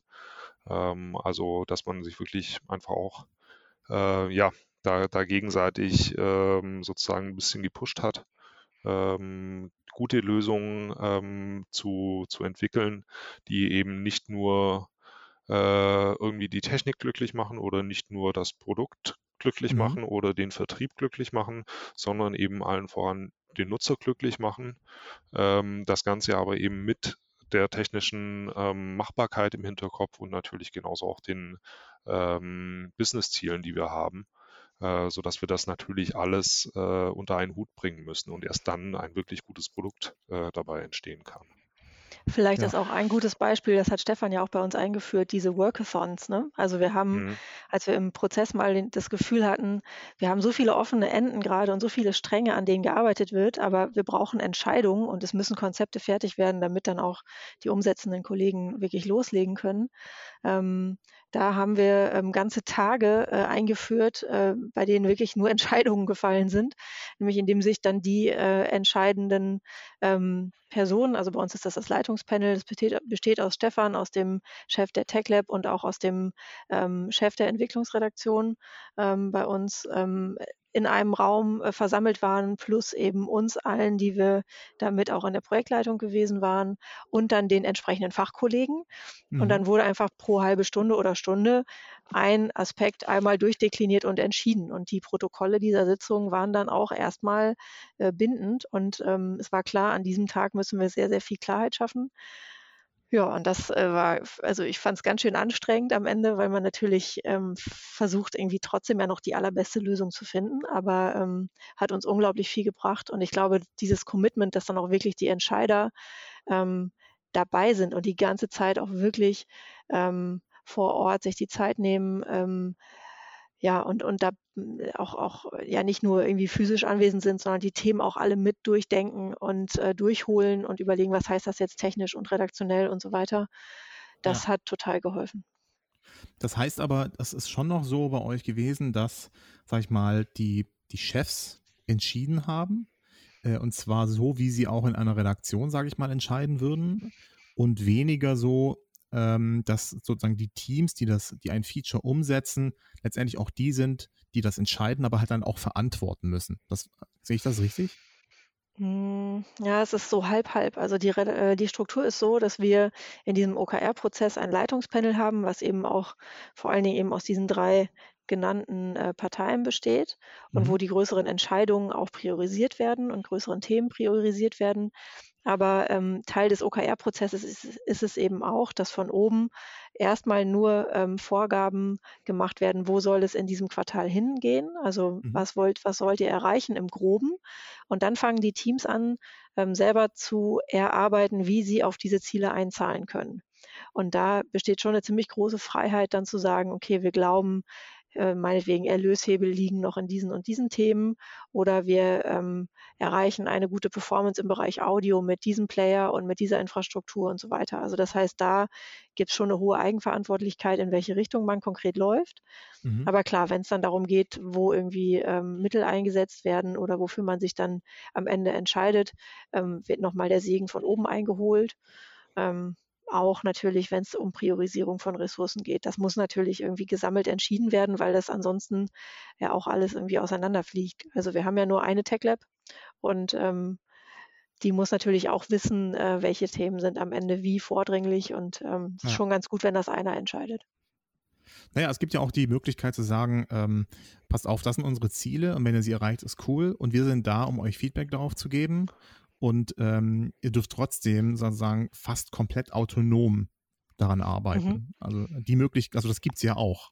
So es würde aber ja, genau, es würde voraussetzen, dass du dann auch autonome Ressourcen hast, die du managen kannst. Und ja, da waren genau, wir leider ja. genau an der Stelle ein bisschen begrenzt und deswegen war es gar nicht so schlecht, äh, dass, es, dass es dann auch immer so eine zentrale Aussteuerung gab. Also es ist dann eher etwas Positives auch, dass dann da nochmal, also das muss man eher sich dann wie eine Hilfe verstehen und weniger wie, ähm, und wir sagen euch jetzt trotzdem, dass ihr dieses Feature bauen wollt, sollt, obwohl wir das, ihr es vielleicht nicht gut findet. Ja, also so habe ich es jedenfalls empfunden, zumal wir da ja auch immer wirklich hart in die Inhalte gegangen sind in Diskussionen mhm. und ich auch nicht das Gefühl hatte, dass ähm, ja, dass die Teams da sich nicht einbringen können, sondern im Gegenteil ähm, auch immer gehört wurden mit ihren Argumenten für Themen. Mhm. Und ähm, Insofern, also eben, ich glaube, es, es kannst du schon, kannst du schon sehr, sehr eigenverantwortlich machen, wenn du selbst auch die Umsetzungsressource hast. Aber wenn die eben zentral ist für alle und alle auf dasselbe Team zugreifen ähm, und ja auch auf Peters Team, das ist ja auch zentral äh, mhm. für alle sozusagen da gewesen, ähm, dann ist es schon ganz gut, wenn der Eingangskorb irgendwie schon mal einmal mhm. sortiert wird. Okay, genau. das heißt, ihr habt auch nicht, nicht nur sozusagen dieses eine Projekt gemacht, sondern Peter musste dann ab und zu auch mal nochmal woanders ran. Ja, beziehungsweise ähm, allein ähm, die, der, der Relaunch hat natürlich auch aus äh, Design- und UX-Perspektive so viele Komponenten und Seiten, ähm, dass, es, ähm, dass, dass es eigentlich äh, ja, äh, auch da unpriorisiert gar nicht funktioniert. Ähm, mhm. das heißt, äh, eben sei es jetzt, äh, was hinten in der Nutzerverwaltung noch passiert und äh, an Features noch vielleicht angedacht ist, äh, was vorne auf der Seite passiert, was an angeschlossenen Systemen noch passiert. Ähm, wie gesagt, wir, wir haben in diesem Prozess nicht nur mit internen Entwicklungsteams, sprich der, der Verlags-IT und der Spiegel Tech Lab zusammengearbeitet, sondern auch teilweise mit externen Dienstleistern, die dann ähm, zum Beispiel ähm, äh, Daten oder ähm, Bestandteile zuliefern. Ähm, mhm. Also zum Beispiel eine Datenvisualisierung äh, im redaktionellen Bereich ähm, mit dem Tool Data Wrapper, wo es dann natürlich auch um eine Kommunikation mit externen ähm, äh, Entwicklungen geht, mhm. äh, wo man das Designsystem auch dahin äh, sozusagen ausrollen muss. Und ähm, da ist einfach eine, eine, Priorisierung, eine Fokussierung auch extrem wichtig, weil das sonst auch mit einem Team, wir sind im Team selbst, sind wir sechs Personen.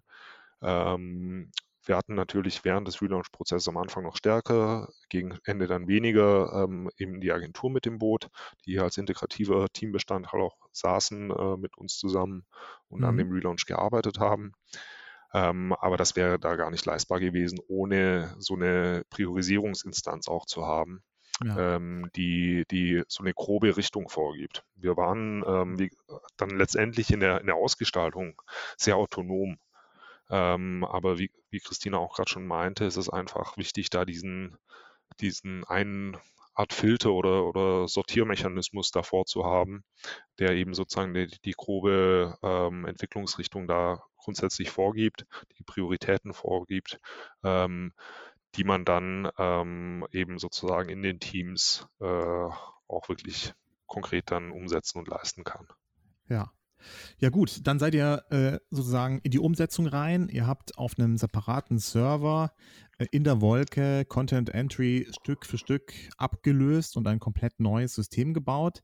Ähm, äh, wie lang geht denn so ein Sprint bei euch? Peter. Ähm, mit Sprint meinst du jetzt sozusagen den, den klassischen äh, Design- und Entwicklungssprint ähm, genau, für einzelne ja. Features. Ähm, so haben wir nicht gearbeitet.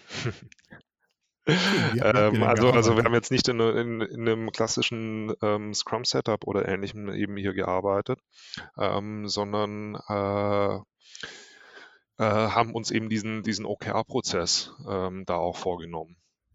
Mhm. Ähm, das heißt, dass wir eben wirklich äh, quartalsweise äh, einfach drauf geschaut haben, wo, wo ist jetzt die, die Prio, was bedeutet das ähm, für uns auch als, als Design-Team äh, in Zusammenarbeit mit dem Frontend-Team ähm, und was müssen wir sozusagen bis Ende des Quartals da auch geleistet haben. Und äh, rein von der Organisation her haben wir es wirklich im, im Team so gemacht, dass wir ähm, das in einer Art Kanban-Board abgebildet haben ähm, wirklich mit, ne, mit, einer Back, mit einem Backlog oder einer Inbox.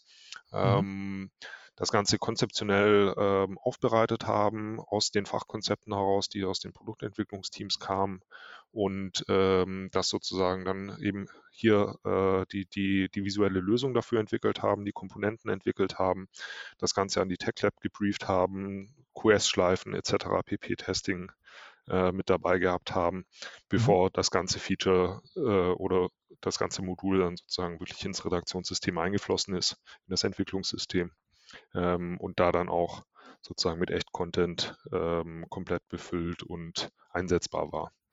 Und da haben wir uns einfach sozusagen ähm, ja eigentlich von, von, den zentralen Komponenten, ähm, die äh, für uns natürlich einmal die Homepage ist als zentraler Einstiegspunkt ähm, über die Artikel, ähm, was, natürlich den, äh, was natürlich der Kern unserer Plattform ist. Mhm. Ähm, eigentlich haben wir uns erstmal darauf fokussiert, wirklich diese ganzen verschiedenen Teaser-Formate für die Themenblöcke zu erstellen, ähm, die ganzen Artikel-Assets bereitzustellen von ähm, äh, Einzelbildern, Videoeinbettungen, Bildergalerien, äh, Zitaten und so weiter ähm, und haben sozusagen, nachdem wir dann diese, diese, diese Kernfunktionalität erstmal im System abgebildet hatten, ähm, uns dann sozusagen an die ganzen weiteren Ecken gemacht. Das heißt, wie sehen wirklich dann so Übersichtsseiten aus, Themenseiten, ähm, Channel Pages, ähm, unser, unser Wort für Ressortübersichtsseiten. Ähm, mhm. Them äh, genau, Themenseiten hatte ich gerade schon genannt. Ähm, aber natürlich auch diese ganzen Metaseiten, ähm, die noch so hinten dran hängen. Das Magazinarchiv, äh, über die Webseite sind ja Artikel ähm, bis in die äh, 50er, glaube ich, erreichbar.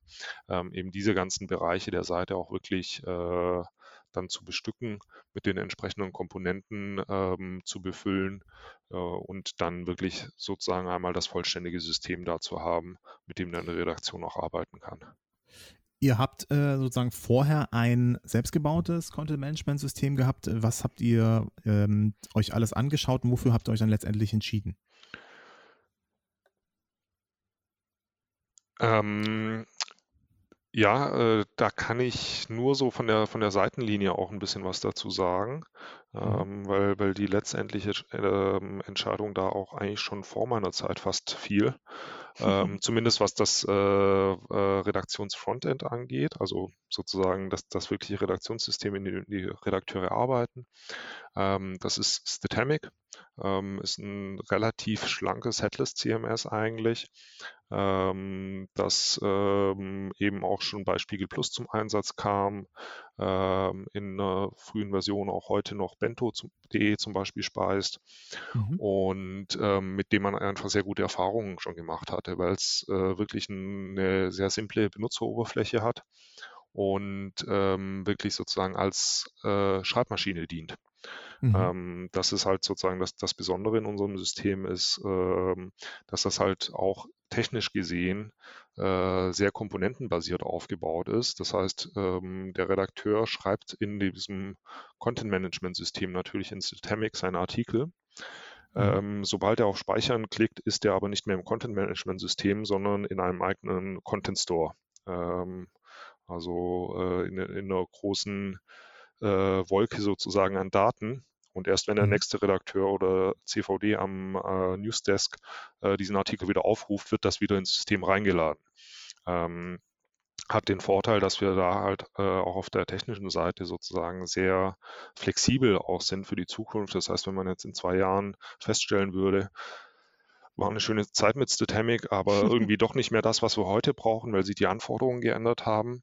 Ähm, dann können wir eben äh, nur diesen kleinen Schreibmaschinen-Part rauslösen, mhm. ähm, da ein neues, äh, eine neue Schreibmaschine sozusagen anstöpseln und ähm, müssen nicht das komplette System dafür umbauen, weil eben zum Beispiel die komplette Auslieferung der Seite anders funktioniert, ähm, der, äh, die ganze Datenhaltung anders funktioniert, das mhm. Fotosystem, mhm. das Videosystem davon alle unberührt sind. Das sind auch nur sozusagen ähm, eigene Systeme, die über APIs miteinander kommunizieren. Ähm, und haben da halt ja, die Möglichkeit, eben genau. nicht mehr diesen, diesen großen Relaunch zu machen, den wir jetzt einmal gemacht haben, wo man wirklich einmal Tabula Rasa macht, äh, die technischen Systeme komplett ähm, äh, eigentlich abbaut ähm, und natürlich dann auch alles, was vorne sichtbar ist, ähm, irgendwie komplett abbaut und was Neues hinstellt, sondern dass wir das jetzt wirklich äh, sozusagen inkrementell einfach über die nächsten Jahre auch weiterentwickeln können. Genau, also bisher hattet ihr einen fetten Server im Keller stehen, äh, wo die Seite drauf lief. Und das war so ein Monolith mehr oder weniger. Genau. Auch wenn es wahrscheinlich so über die Laufe der Jahre sehr, also doch viel dazugekommen ist wahrscheinlich und außen dran geflanscht wurde. Mhm. Äh, jetzt habt ihr so ein Modul modulares System, äh, was wahrscheinlich noch nicht Richtung Microservice geht. Dafür ist es wahrscheinlich noch zu grob, nehme ich mal mhm. an. Äh, aber durchaus jetzt schon in der Lage seid, da einfach Sachen auch auszutauschen, ohne dass immer alles kaputt geht oder dass man alles anpacken muss. Genau. Das war so ein bisschen die Geschichte, ne? Genau. Ja. Und ist natürlich auch an der Stelle CMS äh, total wichtig, dass wir da unsere Bedarfe einbringen konnten. Also, dass wir nichts von der mhm. Stange kaufen mussten, was dann am Ende ja auch mitbestimmt, ne, wie am Ende auch das Ausgespielte aussehen kann. Also, welche Objekte, welche Möglichkeiten gibt es da? Ähm, wir haben bei Statemic noch relativ viele Sonderlocken ähm, dann doch am Ende noch eingedrechselt, weil wir das Gefühl hatten, na, hier müsste eigentlich noch zum Beispiel der Teaser äh, oder die, die Überschrift von dem Artikel ähm, äh, oder Titelzeile kann anders aussehen auf der Homepage als auf dem Artikel selbst um eben zu mhm. ermöglichen, dass man diese Themenblöcke relativ flexibel gestalten und auch nochmal einzeln betiteln kann.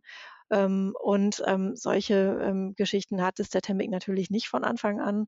Und das können wir aber natürlich äh, an der Stelle ergänzen, versuchen aber trotzdem ähm, nicht wieder in die Komplexität hineinzugeraten, die unser altes CMS hatte.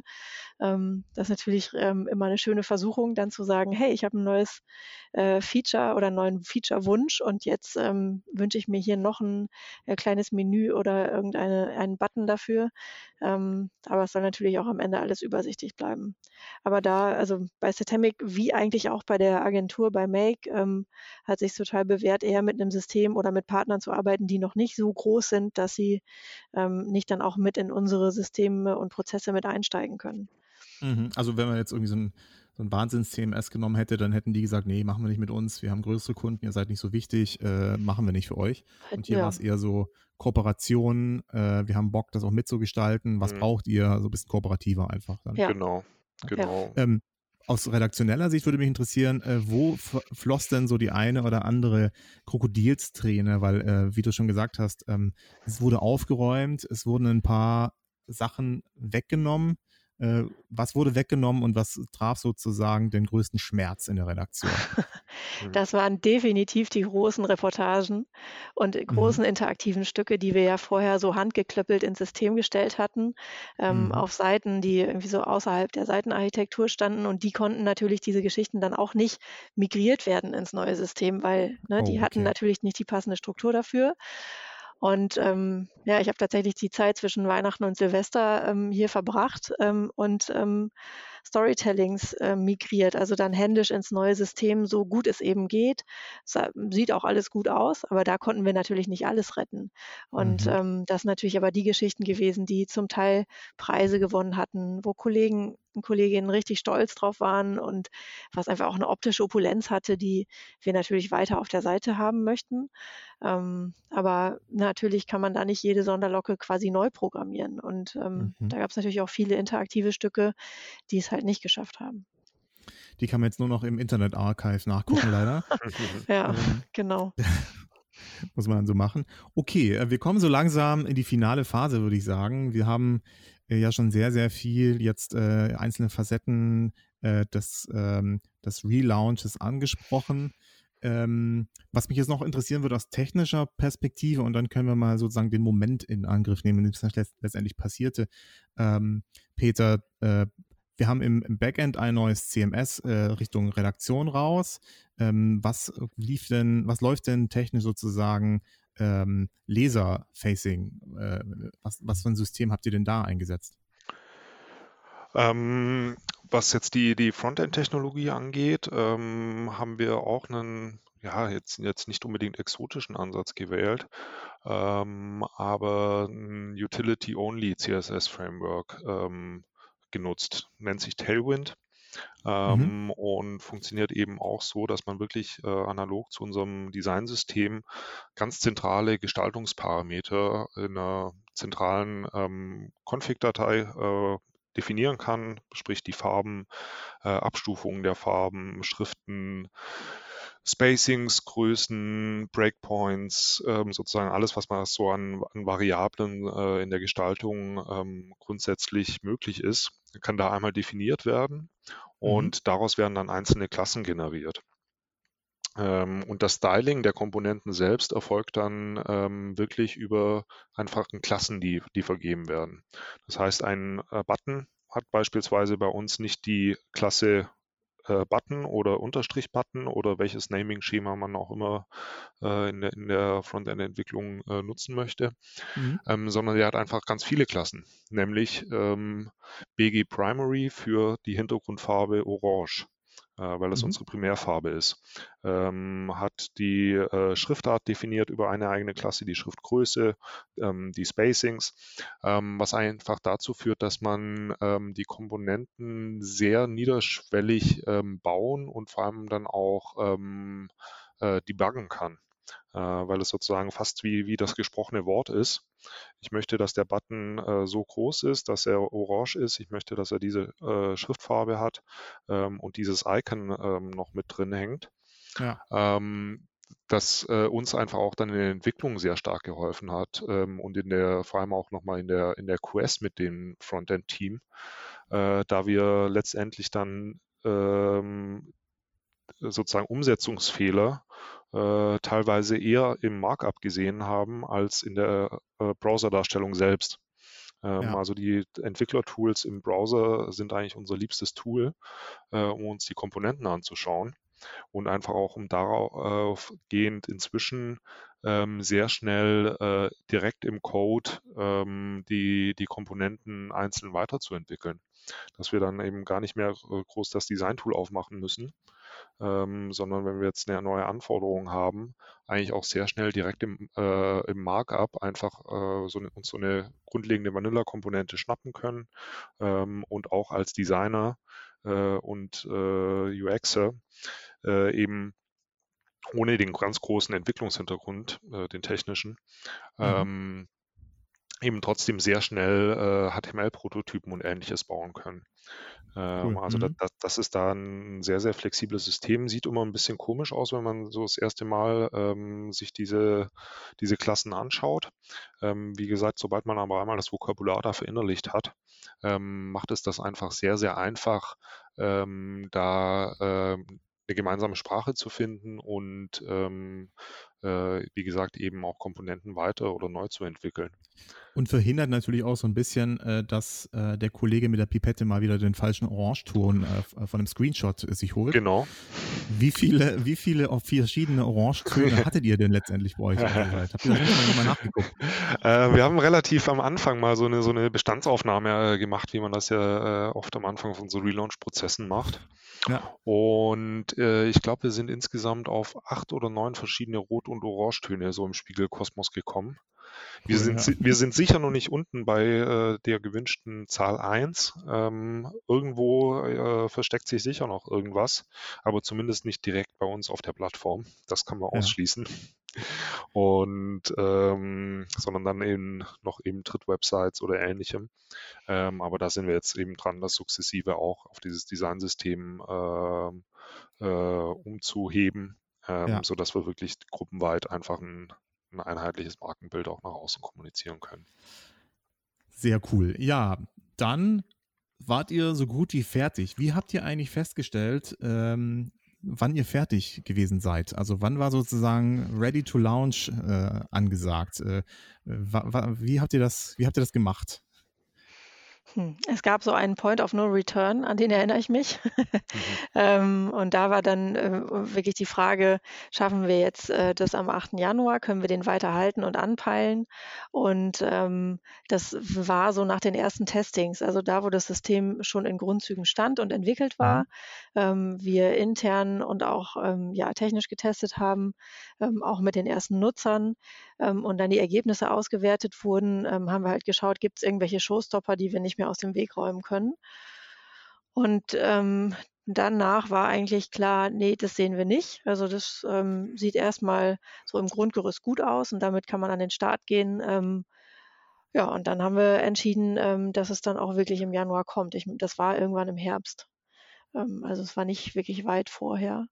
Ähm, okay, das heißt, ihr habt dann den äh, separaten Server gehabt, auf dem das System komplett lief und ähm, wann haben Redakteure dann sozusagen nur noch im neuen System gearbeitet? Wurden die vorher da gecoacht oder wie muss man sich das vorstellen? Nur noch im neuen System haben sie tatsächlich äh, dann erst mit dem Umstieg äh, gearbeitet, mhm. ähm, bis in die, äh, bis zum Relaunch selbst, also bis zum 8. Januar haben alle noch im alten System gearbeitet und wir konnten ab Dezember ähm, dann auch wirklich in die Schulungen einsteigen. Da hatten wir dann auch das CMS in der belastbaren Variante. Das System stand im Hintergrund. Das heißt, man konnte auch schon mal ähm, Dinge umziehen ähm, und damit anfangen, wie, wie ich jetzt zum Beispiel auch eben schon mal erzählt hatte, ähm, Artikel zu migrieren, die vielleicht nicht mit der großen Migration mitgekommen sind. Mhm. Ähm, wir hatten ja am Ende mehr als eine Million Artikel. Das darfst du ja auch nicht vergessen. Also die mhm. Seite ist ja einfach, das hat, hattest du am Anfang schon mal erwähnt, jetzt dann ja auch schon ähm, ja, über 20 Jahre schön vor sich hingewachsen. Und äh, das wollen wir auch alles mitnehmen, möglichst. Ja, und dann ähm, haben wir eben im äh, Dezember angefangen mit diesem Peer-Learning-System dass wir einen Kreis von etwa 40 Botschaftern in der Redaktion ausgebildet haben zu ja, sozusagen Power-Usern, die Statemic dann sehr gut kannten ähm, und das System und verstanden haben, so was sind wirklich Probleme, ähm, die jetzt nochmal auch auftauchen können, was behindert uns wirklich, was muss ich mit wem klären und so weiter. Also die kannten dann auch tatsächlich die Projektstruktur ein bisschen besser. Mhm. Ähm, vor allen Dingen aber hatten die die Aufgabe, so ja, zwei Hände voll Kollegen meistens ähm, durchzuschulen auch, also selber mit denen zu überlegen, ähm, wann können die am ehesten eine Schulung machen, ähm, wie intensiv muss die sein, was gibt es für einen spezifischen Bedarf. Die mhm. Kollegen arbeiten ja zum Teil auch für unterschiedliche Bereiche auf der Seite. Es gibt bei uns ein SEO-Team, Social-Team und so weiter. Das mhm. heißt, ähm, da auch jeweils zu gucken, ähm, wo ist der Bedarf eigentlich genau und ähm, mit diesem Peer-Learning-System und zwei oder drei Testtagen sogar, wo wir am Samstag hier simuliert haben. Wir wären schon in der neuen Welt sozusagen und ähm, einfach versucht haben, in einem Raum neben dem Newsroom ähm, die bessere Seite zu machen. Ähm, mhm. als sie in Wirklichkeit entstanden ist. Also wir haben dann erstmal quasi äh, gecovert, was auch auf äh, Spiegel Online dann eben damals ähm, stand. Und dann wir, haben wir versucht, mit dem neuen System darüber hinauszugehen. Ähm, hatten auch einige lustige Einmeldungen dabei. Es ist zum Glück nichts davon nach draußen gedrungen.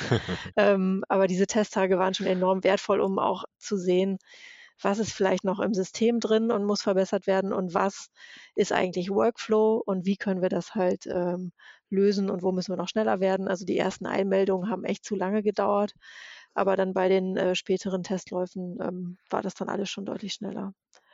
Ja, und damit sind wir dann ähm, an, den, äh, an den Start gegangen in der Nacht zum 8. Januar. Cool. Das, wie sah das dann genau aus? Du hast es mir im Vorgespräch schon, schon ein bisschen erzählt. Ähm, das war sozusagen eine Nachtschicht. Warum habt ihr euch für den 8. Januar entschieden gehabt? War da irgendwas Besonderes?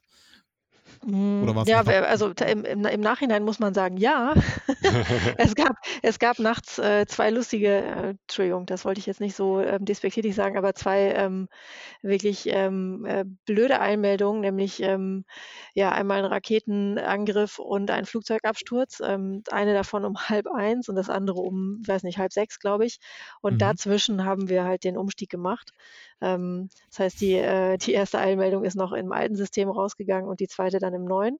Das konnte ja vorher keiner wissen. Also bei der bei der Auswahl des Datums haben wir uns vor allen Dingen auch so von ähm, Themen leiten lassen, wie, ähm, naja, wie wichtig ist eigentlich auch die neue Infrastruktur, die wir für die Vermarktung haben auf der Seite ähm, am Ende für, ähm, für das Ergebnis. Also wir haben zum Beispiel eine stärkere Outbrain-Integration im neuen System als im alten. Und mhm. ähm, für uns war es schon wichtig, dass möglichst früh, weil das eben auch mit mehreren Erlösen verbunden ist, möglichst früh auch ähm, das mitnehmen zu können. Ähm, wir wollten aber auch ähm, natürlich, weil das vierte Quartal einerseits relativ schwierig ist durch die Termine, die da drin liegen, aber andererseits auch immer total wichtig ist. Ähm, aus Vermarktungssicht wollten wir das auch nicht gefährden. Also hm, irgendwann okay. so in der Abwägung dieser Faktoren kamen wir dann auf Anfang Januar. Ja. Gut, äh, dann habt ihr den Knopf gedrückt und ähm, alle mussten sozusagen in ein anderes Browser-Tab und dann da die Texte eintragen. Mhm. Ähm, hat das denn alles geklappt mit dem Neustart? Ja, ähm, erstaunlich gut, äh, also erstaunlich reibungslos. Ähm, wenn man so, so ein riesiges System äh, wirklich in voller Fahrt umschaltet, ähm, besteht ja doch immer natürlich die Gefahr, dass irgendwo was runterfällt. Und ähm, das hat wirklich äh, in der Zusammenarbeit auch äh, vor allem natürlich mit den äh, ganzen technischen Abteilungen hier im Haus extrem gut funktioniert. Äh, Apple hat uns äh, in der Nacht noch ein bisschen zittern lassen, weil sie die App noch, die neue App noch nicht in den App Store gestellt hatten, mhm. äh, obwohl sie schon freigegeben war. Ähm, hat sich dann aber um halb sechs Uhr morgens, glaube ich, dann auch endlich entschieden, die Nutzer das Update installieren zu lassen. Ähm, die da vorhin Was so deswegen wichtig ist, weil sozusagen die neue App dann auch auf das neue Backend. Genau, genau. Ja. Also in der alten App war nur noch eine Seite zu sehen, bitte updaten Sie äh, Ihre App. Mhm. Und mhm. ähm, wenn man den App Store dann aufgerufen hat, äh, war leider noch keine neue App da. Äh, das hat uns so ein bisschen zittern lassen in der Nacht. Ähm, aber wie gesagt, um halb sechs, so bevor die meisten Leute dann doch aufstehen und das erste Mal auf ihr Handy gucken und Nachrichten checken, ähm, hat sich das zum Glück auch gelöst, äh, sodass wir dann wirklich ähm, relativ normal eigentlich in den Morgen starten konnten. Und, und gab es da, schon, da schon irgendwelche ähm, Feedback oder äh, Dinge, wo ihr gesagt, wo ihr nochmal direkt ran musstet und gesehen habt, okay, okay, sorry, das funktioniert jetzt hier gar nicht oder, äh, oder lief das wirklich super glatt? Also normalerweise ja so, wenn man es launcht, dann, dann muss man nochmal ran. Ja, dann entsteht irgendwo irgendwas und dann merkt man so, okay, die Leute klicken dann doch anders wie gedacht. Mhm. Äh, hattet ihr sowas? Mm, Im ersten Moment nicht. Ähm, also so im ersten Moment waren natürlich die Leute vielleicht auch erstmal so, oh, das ist ja alles neu und muss mich erstmal zurechtfinden, bevor ich wirklich mhm. sagen kann, das finde ich gut, das finde ich schlecht.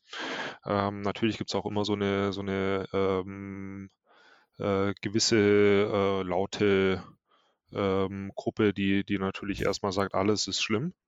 Ähm, es ist neu, deswegen ist es genau, scheiße. Genau, mhm. ähm, ja. äh, so, so könnte man es auch ausdrücken. Ähm, äh, aber im Großen und Ganzen war, war eigentlich das Erstfeedback äh, relativ gut.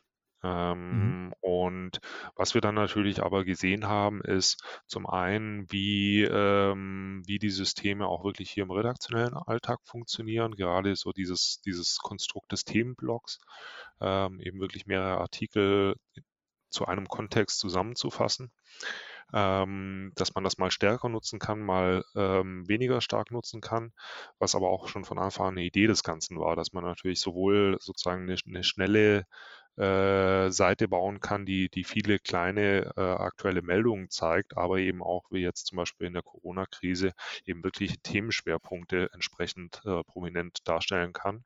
Mhm. Ähm, aber das, das war auf jeden Fall was, ähm, wo sich äh, sowohl die Redaktion wie auch natürlich die Nutzer da draußen äh, so ein bisschen gewohnen mussten. Ähm, also da, da gab es natürlich am Anfang schon ein bisschen Reibung. Ähm, wie funktioniert das jetzt? Wie funktioniert die Bestückung hier äh, genau? Also ähm, Christina, ich, aber auch viele weitere Kolleginnen und Kollegen haben die ersten Tage ähm, eigentlich komplett im Newsroom verbracht, im Schichtsystem ähm, sodass wir auch da immer sehr schnell die Kollegen unterstützen konnten, wenn noch irgendwelche mhm. Fragen offen waren. Ähm, Gerade was eben die, die Bestückung ähm, und Bedienung der Seite angeht. Ähm, und wie gesagt, von, von den ähm, Feedbacks, die äh, von draußen kommen, da sind wir jetzt eigentlich, das ist nicht was, wo wir jetzt sagen, das macht man einmal dann nach dem Launch, räumt man dann nochmal ein bisschen auf äh, und dann ist alles fein. Ähm, sondern das ist jetzt natürlich was, was wir äh, laufend äh, machen. Äh, dass wir uns natürlich einzelne Bereiche angucken, dazu Feedback einholen von Nutzern, äh, AB-Tests auf der Seite fahren, ähm, die eben auch nicht nur auf die, äh, ähm, sag ich mal, erlösrelevanten Ecken gucken, wie zum Beispiel äh, die Paywall oder den, den ähm, Bestellprozess hinten raus, mhm. ähm, sondern genauso natürlich eben auch redaktionelle Features und ähnliches getestet werden und geguckt wird, was, was wird denn von den Nutzern wirklich besser angenommen. Äh, ist es Variante A oder Variante B? Und wenn Variante B, ähm, was ist da anders? Was können wir da vielleicht noch irgendwie optimieren und besser machen? Also das ist jetzt einfach sozusagen, ja. mit dem Launch haben wir nicht ein Projekt abgeschlossen ähm, und gesagt, so, äh, wir sind jetzt fertig, sondern wir haben eigentlich erst die Grundlage gelegt. Ähm, Back to Waterfall wäre jetzt dann wieder angesagt, ne? ähm, nee, also wir haben wirklich eben nur die, erstmal die Grundlage gelegt für diese kontinuierliche äh, Weiterentwicklung ähm, des Produkts, weil wir jetzt eben eine Plattform haben, auf der wir das relativ äh, flexibel auch machen können.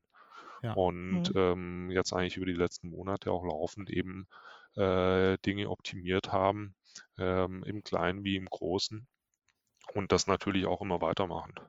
Habt ihr was gefunden, wo ihr sagt, äh, das hat gar nicht funktioniert, das mussten wir nochmal komplett umbauen? Oder waren das immer nur so Tweaks? Hm, also wir hatten jetzt gerade eine Vereinfachung, ne? also nochmal im Layout, mhm. wo wir gemerkt haben, wir haben doch ein, ein bisschen zu viel unterschiedliche Layout-Stile und Schriftgrößen ähm, auf der Homepage, ähm, haben das nochmal vereinfacht mhm. ähm, wir an der Stelle auch das entsprechende Feedback bekommen hatten, dass es irgendwie nicht, nicht gerade ja zur Übersichtlichkeit beiträgt und ähm, dann gedacht, okay, wie können wir hier noch stärker irgendwie wieder zusammenführen? Ähm, das hatten wir natürlich am Anfang alles ein bisschen anders bewertet, weil wir gedacht haben, okay, wir kommen von einem sehr gleichförmigen System. Natürlich ist es jetzt erstmal neu und anders, ne, wie schon eben mhm. auch gesagt. Aber ähm, jetzt mit der Zeit haben wir gemerkt, dass es an der Stelle wirklich besser da dann weniger ähm, unterschiedliche ähm, ja, Schriften zum Beispiel auch einzusetzen in den Titeln und so. Ähm, wir hatten jetzt gerade beim letzten Deployment nochmal ähm, ja, den äh, nativen Audio-Player. Das heißt, äh, in der App ähm, kannst du dann auch einfach den Podcast weiterhören, während du was anderes machst. Ähm, mhm. Und solche Themen ähm, waren eben auch dann am Anfang nicht, ähm, nicht wirklich launch-kritisch. Also das war uns schon irgendwie klar, dass wir das gerne so hätten. Ähm, wussten aber auch, wir müssen da jetzt einfach dann noch mehr Arbeit reinstecken ähm, und das ziehen wir dann einfach nach. Ja. Wie lange hat es gedauert, dass in der Redaktion wieder dieser Normalmodus einsetzt, wo man dann das Gefühl hat, okay, man hockt sich ganz normal am Computer, man benutzt einfach das System und alles ist gut? Wie viele Tage, Wochen hat das gedauert? Boah, ich glaube, also ich hatte das Gefühl, es ging ziemlich schnell. Es war wichtig, dass wir die ersten fünf, sechs ähm, ja, sieben, acht Tage äh, wirklich noch im Newsroom auch waren und ähm, mhm da immer auch für Fragen ganz schnell irgendwie bereit standen. Aber dann hatten wir ja eben auch noch diese Botschafter und die kannten alle. Wir hatten die auch ausgestattet mit Buttons, mit Aufstellern, mit Jutebeuteln und Kram, also damit die einfach auch als, äh, als Gruppe auch weiterhin erkennbar sind, als mhm. Experten fürs CMS. Und die haben dann einfach auch einen coolen Job gemacht und ihre Kollegen ähm, mitgenommen und bei den kleinen Stolpersteinen dann geholfen. Und es hat, glaube ich, allen auch dann ein bisschen Sicherheit vermittelt, dass man ähm, ja mit dem neuen System schon irgendwie auch arbeiten kann. Mhm. Ähm, und dann haben wir eben angefangen, die Zahlen zu beobachten und zu schauen, ähm, inwieweit ähm, ja, hat das denn jetzt irgendwie mit den, den Traffic beeinflusst ähm, oder bei uns ähm, nochmal auch die Qualität der Nutzung, aber da eigentlich auch tatsächlich eher ähm, eine Konstanz festgestellt und jetzt gerade eben in den letzten Wochen und Monaten natürlich auch nochmal da ähm, ja, total gute Reichweiten geschafft. Super. Ja, ich würde sagen, wir haben relativ viel jetzt schon besprochen über den Relaunch. Äh, sind jetzt fast äh, zwei Stunden hier am Start. Ähm, ich könnte noch viele, viele weitere Fragen stellen. Ich glaube, das SEO-Thema ist noch ein Thema, das super spannend ist. Ähm, natürlich jetzt auch, ähm, ja, wie es eigentlich jetzt auch weitergeht. Also das kam ja so ein bisschen durch. Bei euch hat sich auch die Art und Weise, wie ihr an der Webseite arbeitet, verändert. Ähm, wie soll es denn in Zukunft weitergehen, Christina? Wie, ähm, wie sieht die Arbeit denn äh, sozusagen, was war der große Bruch oder und, und wie geht es jetzt weiter? Was sind große Ziele, die ihr euch noch gesetzt habt? Hm, das ist natürlich unter dem Einfluss der aktuellen Situation äh, ein bisschen schwierig, ne? da jetzt das große mhm. Bild für die Zukunft zu zeichnen. Also was wir im Moment erstmal ähm, für uns sehen, ist, ähm, wir müssen noch ein bisschen was aufräumen. Also das heißt, ähm, wir bleiben jetzt natürlich in dieser OKR-Struktur, in dem Prozess drin. Ich glaube, das war auch tatsächlich das, was uns ähm, das Jahr vor dem Relaunch gebracht hat, dass wir da jetzt mhm. einfach eine belastbare Struktur haben. Die wirklich gut läuft. Die Teams arbeiten da auch weiter in der Konstellation zusammen.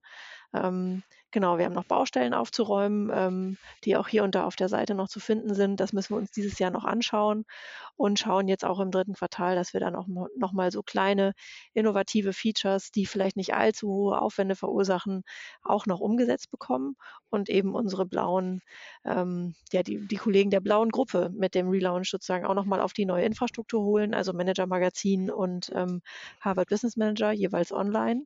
Mhm. Ähm, und dann ähm, ja, geht es eigentlich echt so in dieses kontinuierliche Ding. Ich würde mir da total wünschen, dass wir einfach weiterhin das Ohr so nah an den Lesern und Leserinnen behalten, weil ähm, aus den Bedürfnissen sich am Ende ja auch die coolsten Feature am Ende ergeben. Also mhm. ähm, das haben wir auch in Design Thinking Workshops ganz oft äh, ge gelernt oder gemerkt, dass man ähm, allein wenn man daraus ableitet, ähm, was sich eigentlich Leute von der Nachrichtenseite wünschen und welchen Bedarf sie so über den Tag hinweg haben, dass man daraus ähm, auch wirklich spannende Sachen machen kann. Ähm, und ähm, ja, da hoffe ich, kommen wir wieder in einen bisschen freieren Modus, aber das hängt natürlich von der wirtschaftlichen Entwicklung auch total ab. Ja.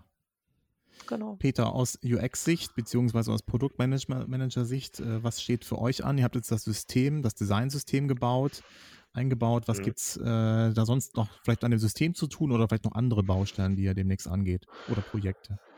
Ja, also zum einen ist das äh, System natürlich auch eine Art lebender Organismus. Ähm, wie mhm. gesagt, durch die ganzen ähm, Tests, Weiterentwicklungen, ähm, Ergebnisse aus Nutzerbefragung und Ähnlichem gibt es da natürlich immer auch eine, einen gewissen Pflegeaufwand ähm, und Entwicklungsaufwand, weil man das ähm, natürlich jetzt auch nicht äh, sozusagen in die, in die Falle tappen möchte, ähm, die man so oft früher hatte. Ähm, man hat da so einen Style Guide in der Schublade liegen, ähm, aber ach ja, das wird schon passen, man guckt dann nicht mehr so genau drauf.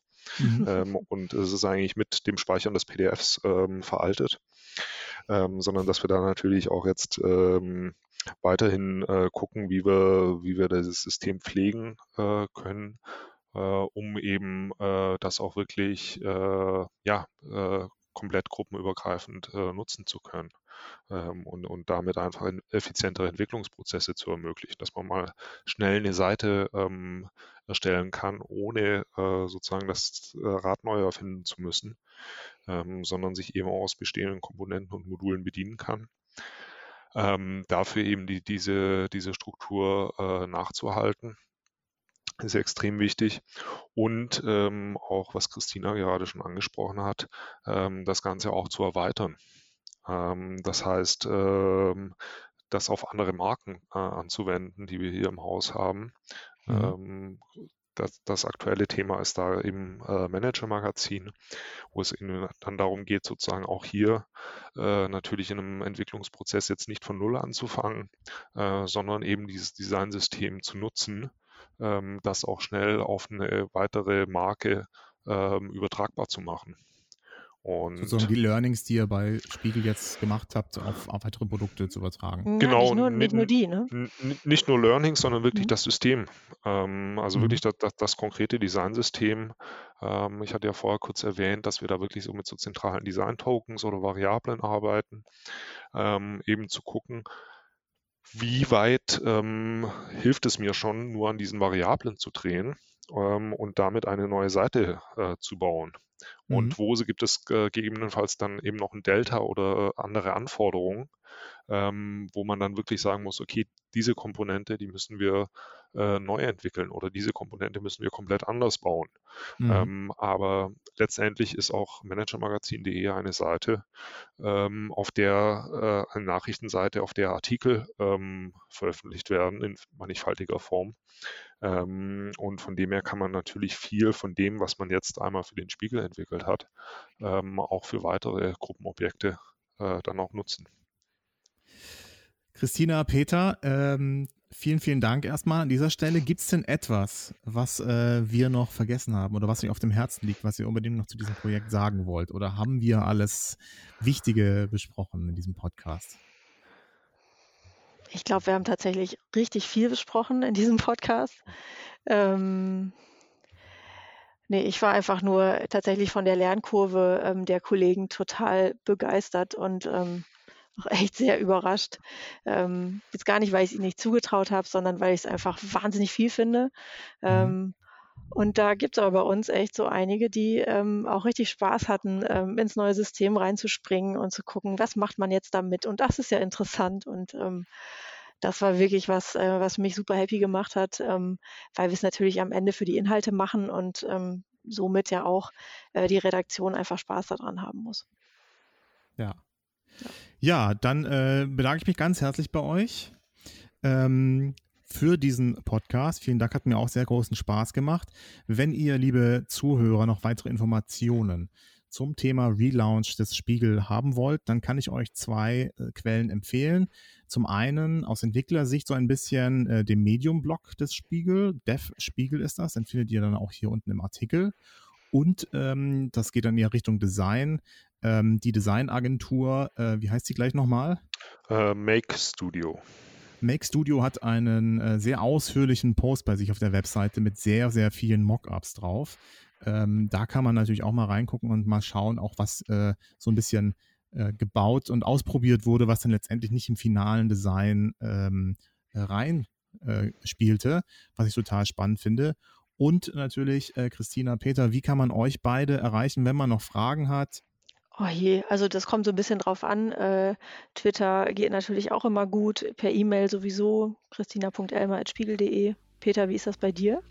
Ähm, ähnlich. Ähm, äh, peter.krale.spiegel.de und ähm, sonst eben auch gerne auf Twitter oder äh, der Plattform eurer Wahl.